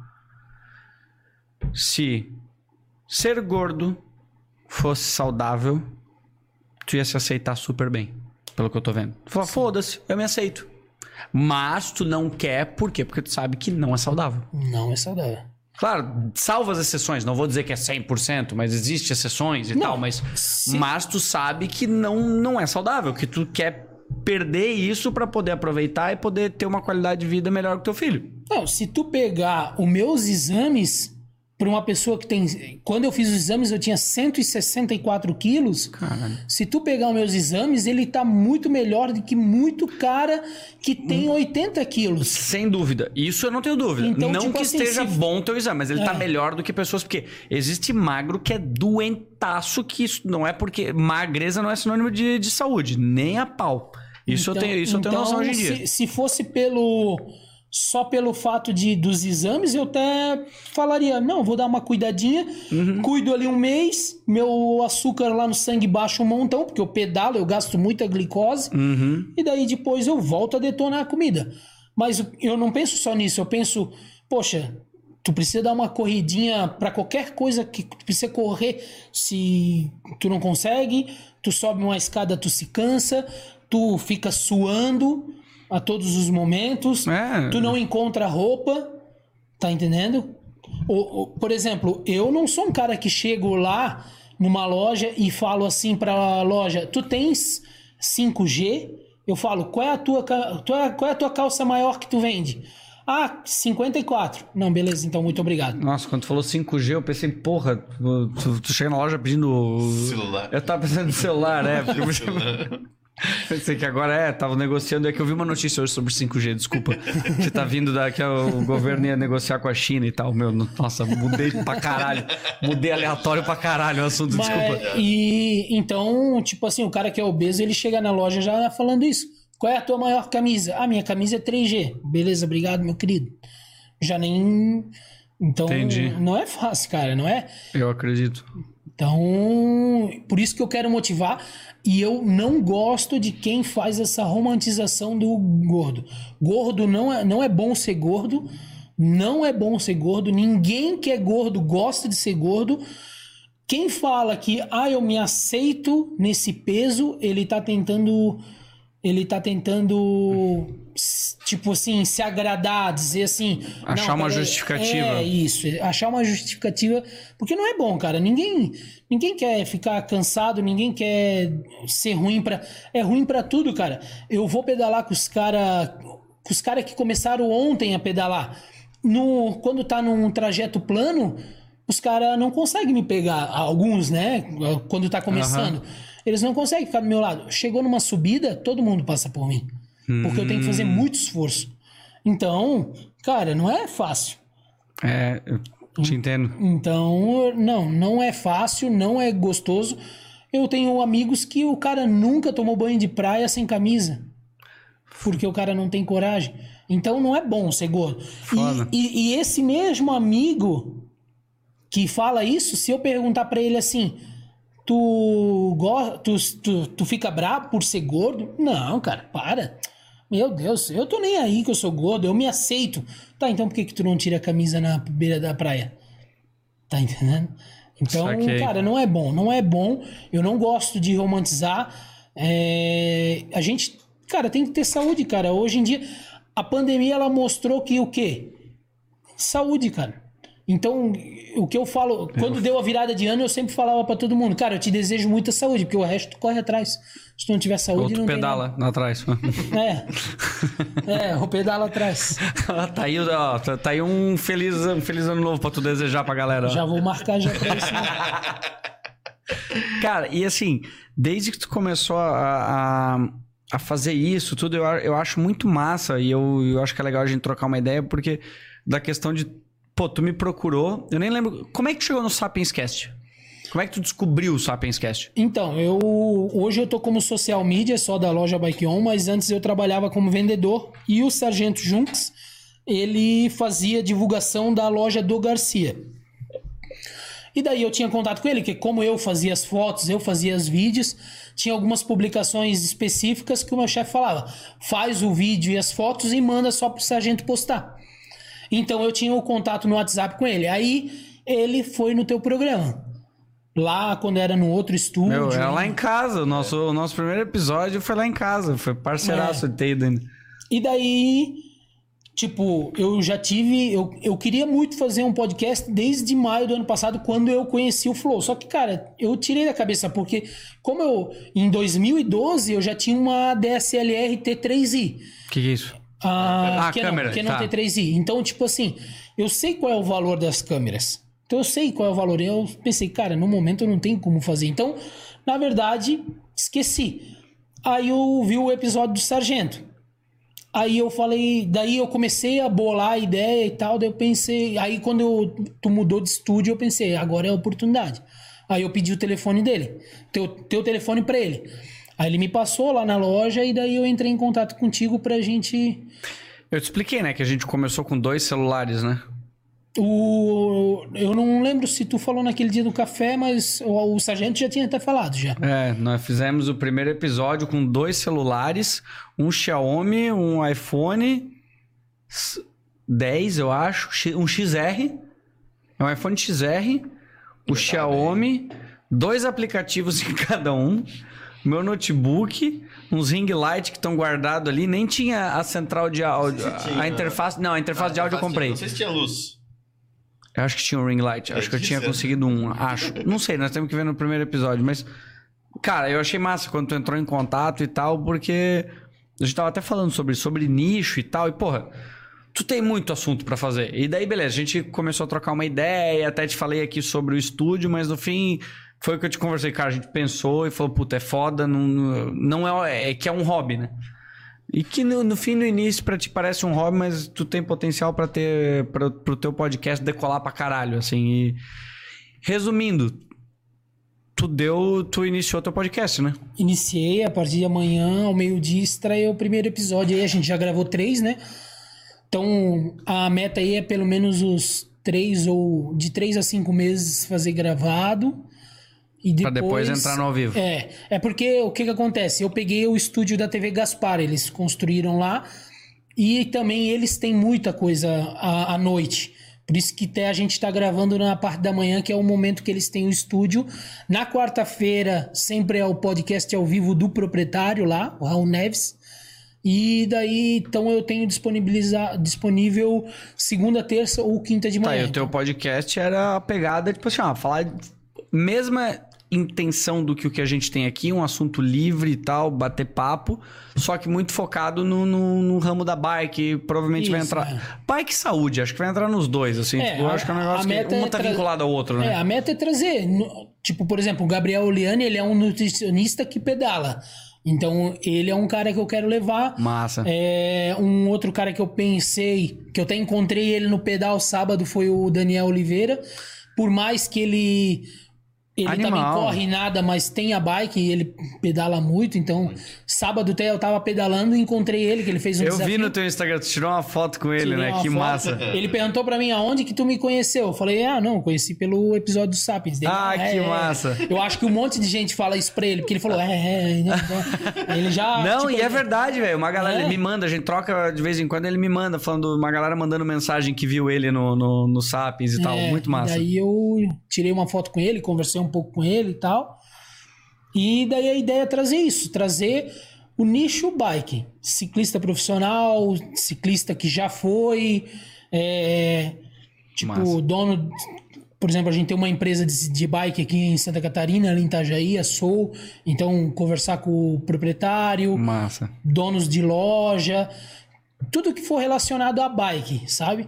Então, também já estou em conversa com um rapaz aqui de Blumenau, que é o Wesley, que ele sofreu um acidente de moto e a, a, o braço dele direito não. Hoje é tipo assim, ele mal mexe e quebrou dente. Ele sofreu um acidente bem grave de moto e ficou desanimado e encontrou a bike como uma fuga, Massa, uma, uma válvula de escape. Então, agora ele também está começando a motivar as pessoas pelo Instagram. Então eu quero trazer pessoas que nem ele, assim. Que massa. E amanhã sai o primeiro episódio. Amanhã, ao meio-dia, estreia. Já. Ah, isso é um negócio legal. Eh, bom, eu. Depois eu quero ver se, se alguém tem alguma, tem alguma pergunta. Mais comentários. Só. Comentários? Tá. Porque vai estar tá na descrição, tu botou na descrição o Instagram, né? Instagram dele só. Tá, depois eu acho que a gente inclui também daí o canal isso, no YouTube isso. e o Spotify do. Do. Que vai se chamar como? Bike Podcast. Bike Podcast. Por que não Obelix? Ou Rafael Obelix? Porque, na verdade, eu, eu criei um canal Rafael Obelix também, na qual eu quero fazer. Eu já fiz um, um vídeo, mas é, quero postar semanalmente. Lá no Rafael Obelix eu quero ah, postar dicas para iniciantes. Então, como se fosse um, um Google, vamos dizer. Tu quer saber, por exemplo, o primeiro vídeo é qual bike tu na hora de comprar. Então, para uma pessoa que hoje ele não sabe qual bike que ele comprar, se ele assistir aquele vídeo que eu fiz lá, Entendi. ele já vai estar ciência sobre a marca, a marca dos componentes, não a marca da bike. Eu não falo a marca da bike, eu falo os componentes que é meio que universal, né? Então, Saquei. então, os componentes de marca boa, o que, que a bike tem que ter. Então, a minha ideia no meu canal é fazer vídeos ensinando. Na hora que tu quer saber quanto tempo eu tenho que pedalar durante a semana, tu vais pesquisar no Rafael Belix. Que massa. E o Bike Podcast, um algo. É, massa, não. O nome é da hora. Bike Podcast é da hora o nome. É, eu procurei, na verdade, é, o único canal que existe. Eu queria fazer Bikecast, mas já existe um canal, só que ele não é podcast. Ele é um vídeo, é um canal de vídeos de Ah, pedal. mas boa, a galera vai achar. Tá tudo certo. Cara, eu tenho seguidor americano que o cara seguiu no Instagram porque de vez em quando tem lá nos Estados Unidos alguém posta um negócio lá e marca o Bike Podcast porque não sei se Pela se lá existe algum podcast que seja um nome parecido. Pode ser. Mas eu tenho lá uns 10 seguidores que seguiram assim do nada. Que eu massa. não sei como. É, antes de. Eu, eu fiz o Instagram, tipo, 4, 5 dias depois já tinha gente seguindo. Que massa, Eu nem sabia como, encontrando, cara. Mas sabe o que que eu acho mais animal, cara? Porque é bem isso. Tu fez. Tu meteu a cara e falou: foda-se, vou fazer. E é nessas pegadas que as coisas dão certo e que. E se der errado? Foda-se. O pior cenário, tu aprendeu como fazer um podcast, tu conheceu gente, tu entrou em contato com pessoas pra gravar um episódio. Tipo, porra, não tem ponto negativo, saca? É, e assim, o meu primo entrou de nessa empreitada comigo, né, cara? Porque, tipo, pagar o estúdio e tal. Então conversei com ele, gostei que agora ele tá animado e tal. Ele. E eu conversei bastante com ele no começo e tal, né? E. E, cara, é uma ideia que, tipo assim, é movimentar o ciclismo, sabe? Muita gente é, conhece, às vezes, o- as pessoas como eles são é, sendo ciclista ali profissional, mas não, não conhece a história. Por exemplo, hoje a gente gravou com o Juliano, que vai sair não na sexta-feira que vem, na outra. E, tipo, cara, ele contou história assim que ele chegou a se emocionar. Que massa, Então foi muito legal ele contar a história de como foi o desafio. Ele é campeão mundial de mountain bike 24 horas, mas às vezes a pessoa não sabe o quanto que o cara pedalou. O cara pedalou 24 horas. A prova demorou 25 horas. Ele ficou uma hora descansando em 24 horas. Assim, Caraca. Cara, ele, ele fez Que animal. 428 quilômetros pedalando num percurso de 29 quilômetros, cara. Então, imagina, a cada uma hora e Nossa, pouco, velho. ele passava pela mesma pontezinha. Aí, por exemplo, aí tinha um cara, aí como era campeonato mundial, veio gente de fora. Aí ele contou pra mim que, tipo, por exemplo, a esposa dele era o apoio dele. Ela fazia macarrão, só que ele não podia parar pra comer, senão ele perdia a volta. Então ele comia- Aí a mulher batia no liquidificador, botava num saquinho, entregava pra ele. Nossa, mano. Aí ele furava o saquinho e comia ali durante Caralho. o pedal, porque ele não podia, porque senão. Tá, para de falar. O pessoal que assista, que ouça o teu podcast, porra. Para de não conta o podcast aqui, não. Spoiler, spoiler. Eles que entrem lá pra assistir amanhã essa porra. Tá, pô, que animal, velho. Que doido. Amanhã vai sair com o Pinguim, né? Que é um. Ah, tá. Então no, no próximo. É daqui duas sextas, o do Juliano. Mas já se inscreve lá no canal, já ativa o sininho lá que. Todos os nossos 12 inscritos aqui, os seguidores. Ah, já. Ah, que massa, velho. Pô, eu fico feliz. A gente fala sobre isso. O ecossistema as pessoas têm que fazer, a gente incentiva, cara. Se alguém quer fazer um podcast, quer fazer um. Faz, velho. Faz, não fica pensando em dificuldade. Eu recebi algumas mensagens na época quando a gente abriu falando assim: ah, eu pensei em fazer mais Blumenau não vale a pena porque tem poucas pessoas. Eu falei, cara, se eu ficar pensando nisso, não faço porra nenhuma. E, pô, já veio gente aqui de fora do, do, do estado, veio do Brasil, que é referência. E vem. Quem quer dar um jeito, velho? Quem quer dar um jeito? É, aqui em Santa Catarina, cara, a gente tem um- uma, uma gama gigante de ciclistas aí top. Então, tipo assim, a gente tem material aí para pelo menos uns 12 ou 15 episódios só com o pessoal de Santa Catarina. Então, É que tem muito mais, tempo. tem os que tu nem sabe. é, é isso. Exatamente. E a gente descobriu muita gente aqui que a gente nem fazia ideia que, cara, é história que você Aí fica desses caralho, 10, mano. 15 já vão te indicar outros dois, três cada um. Já chegou em 50, 60 episódios. Cara, é fantástico, É. assim. Quando, Ai, mal. a- quando a máquina gira é uma maravilha. E daí a ideia é divulgar aí o esporte, né, cara? Eu amo esse esporte, sou. Se alguém me perguntar qual é o esporte, eu sempre vou falar bike, não, não falo corrida, não falo caminhada, porque qualquer coisa acima do peso ali, tu já bota muito impacto no teu joelho, então eu sempre falo A bike. bike é do caralho, eu, eu concordo. Eu Cara, tenho a e- bike lá, só não tô e- andando mais, mas. E bike. Sozinho não anda. É. Bike é fantástico. Que eu tava conversando hoje antes de começar o episódio com o Juliano. Que tipo assim, o a pessoa que faz musculação, ele chega lá na academia. Hoje eu vou fazer um treino de peito.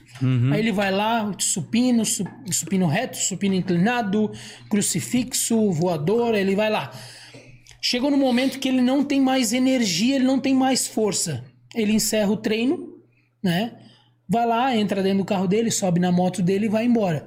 Na bike é diferente. Na bike tu fala, hoje eu vou fazer um treino longo, eu vou até Florianópolis e voltar, vou fazer 200 km. Aí tu vai. Aí tu sai animado de manhã de casa, lá de madrugada, para em Itajaí, come um negócio, vai animado, passa lá, sobe o Morro do Boi, desce, tal, chegou em Floripa. Aí em Floripa já bateu aquele cansacinho. Aí tu pensa, puta merda, agora falta Agora ainda tem metade. voltar. Tem a metade. Aí tu volta.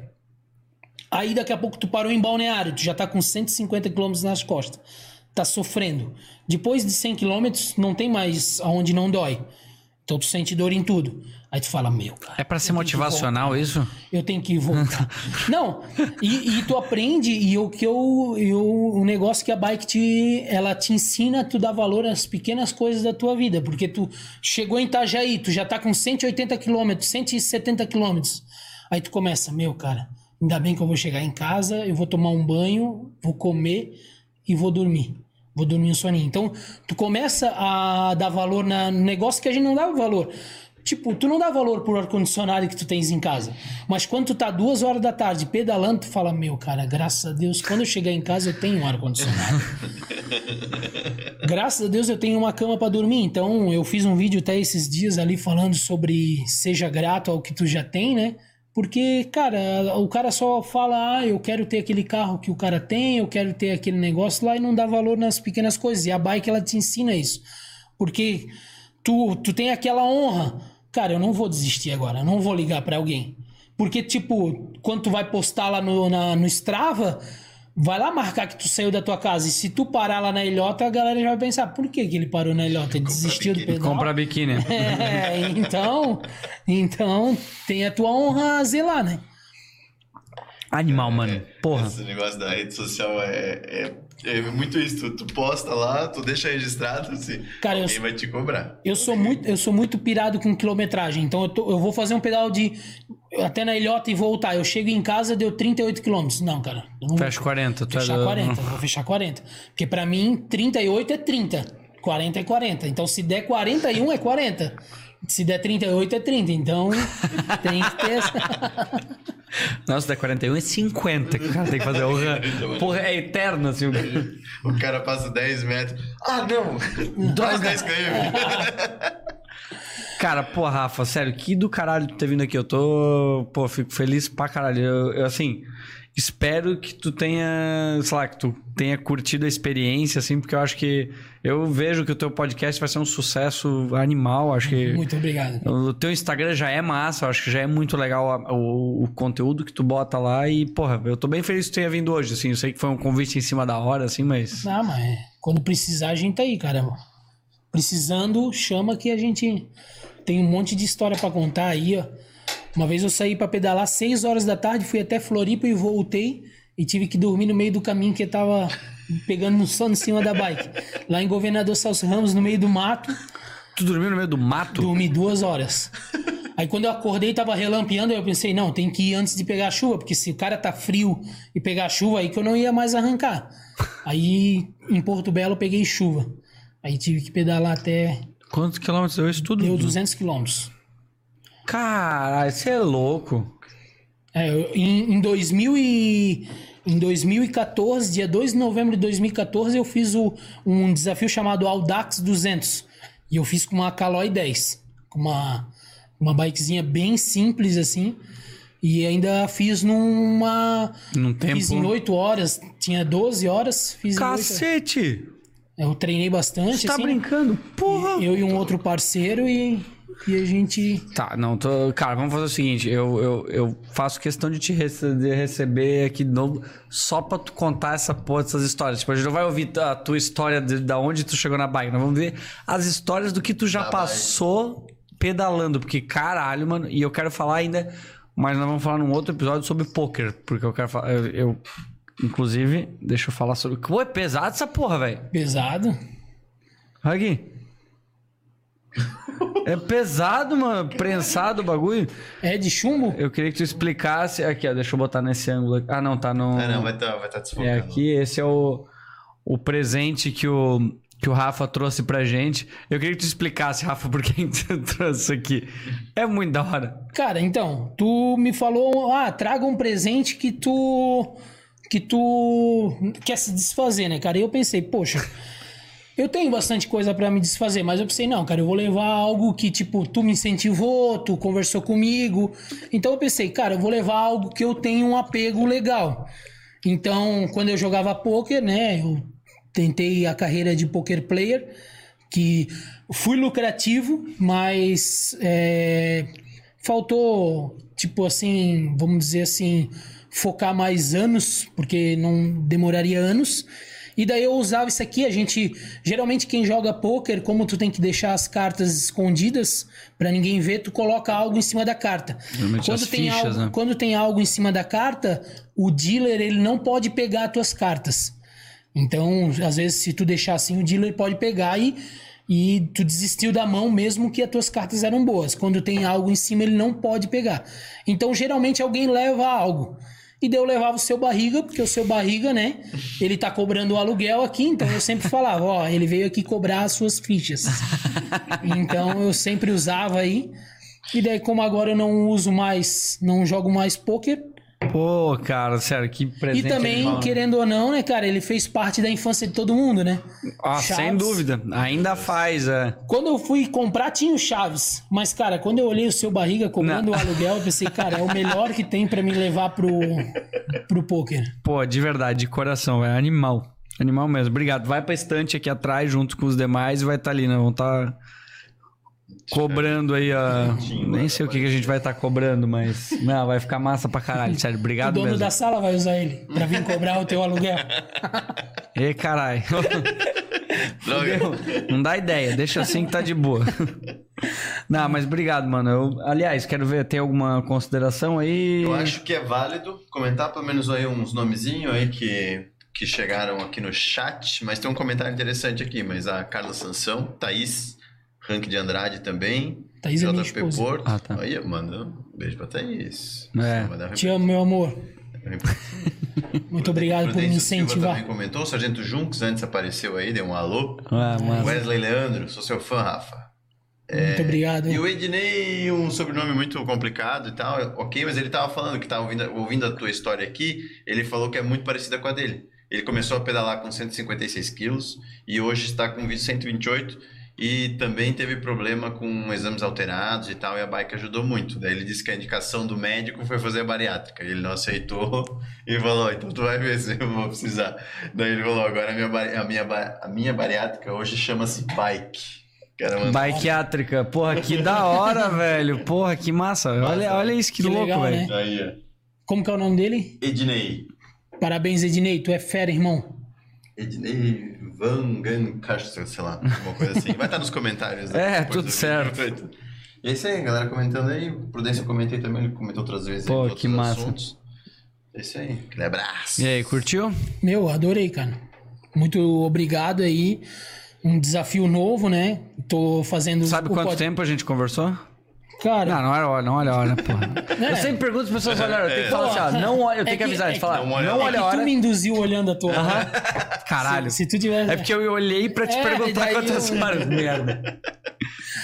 É, quase mas duas du- horas? Duas horas aí, ó. Aí, ó, papinho flui, cara. Animal. E isso que, assim, a gente conversou pouco, a gente poderia conversar mais. Vai. Nós vamos Vai, conversar mais. Vamos. Sem dúvida, mano.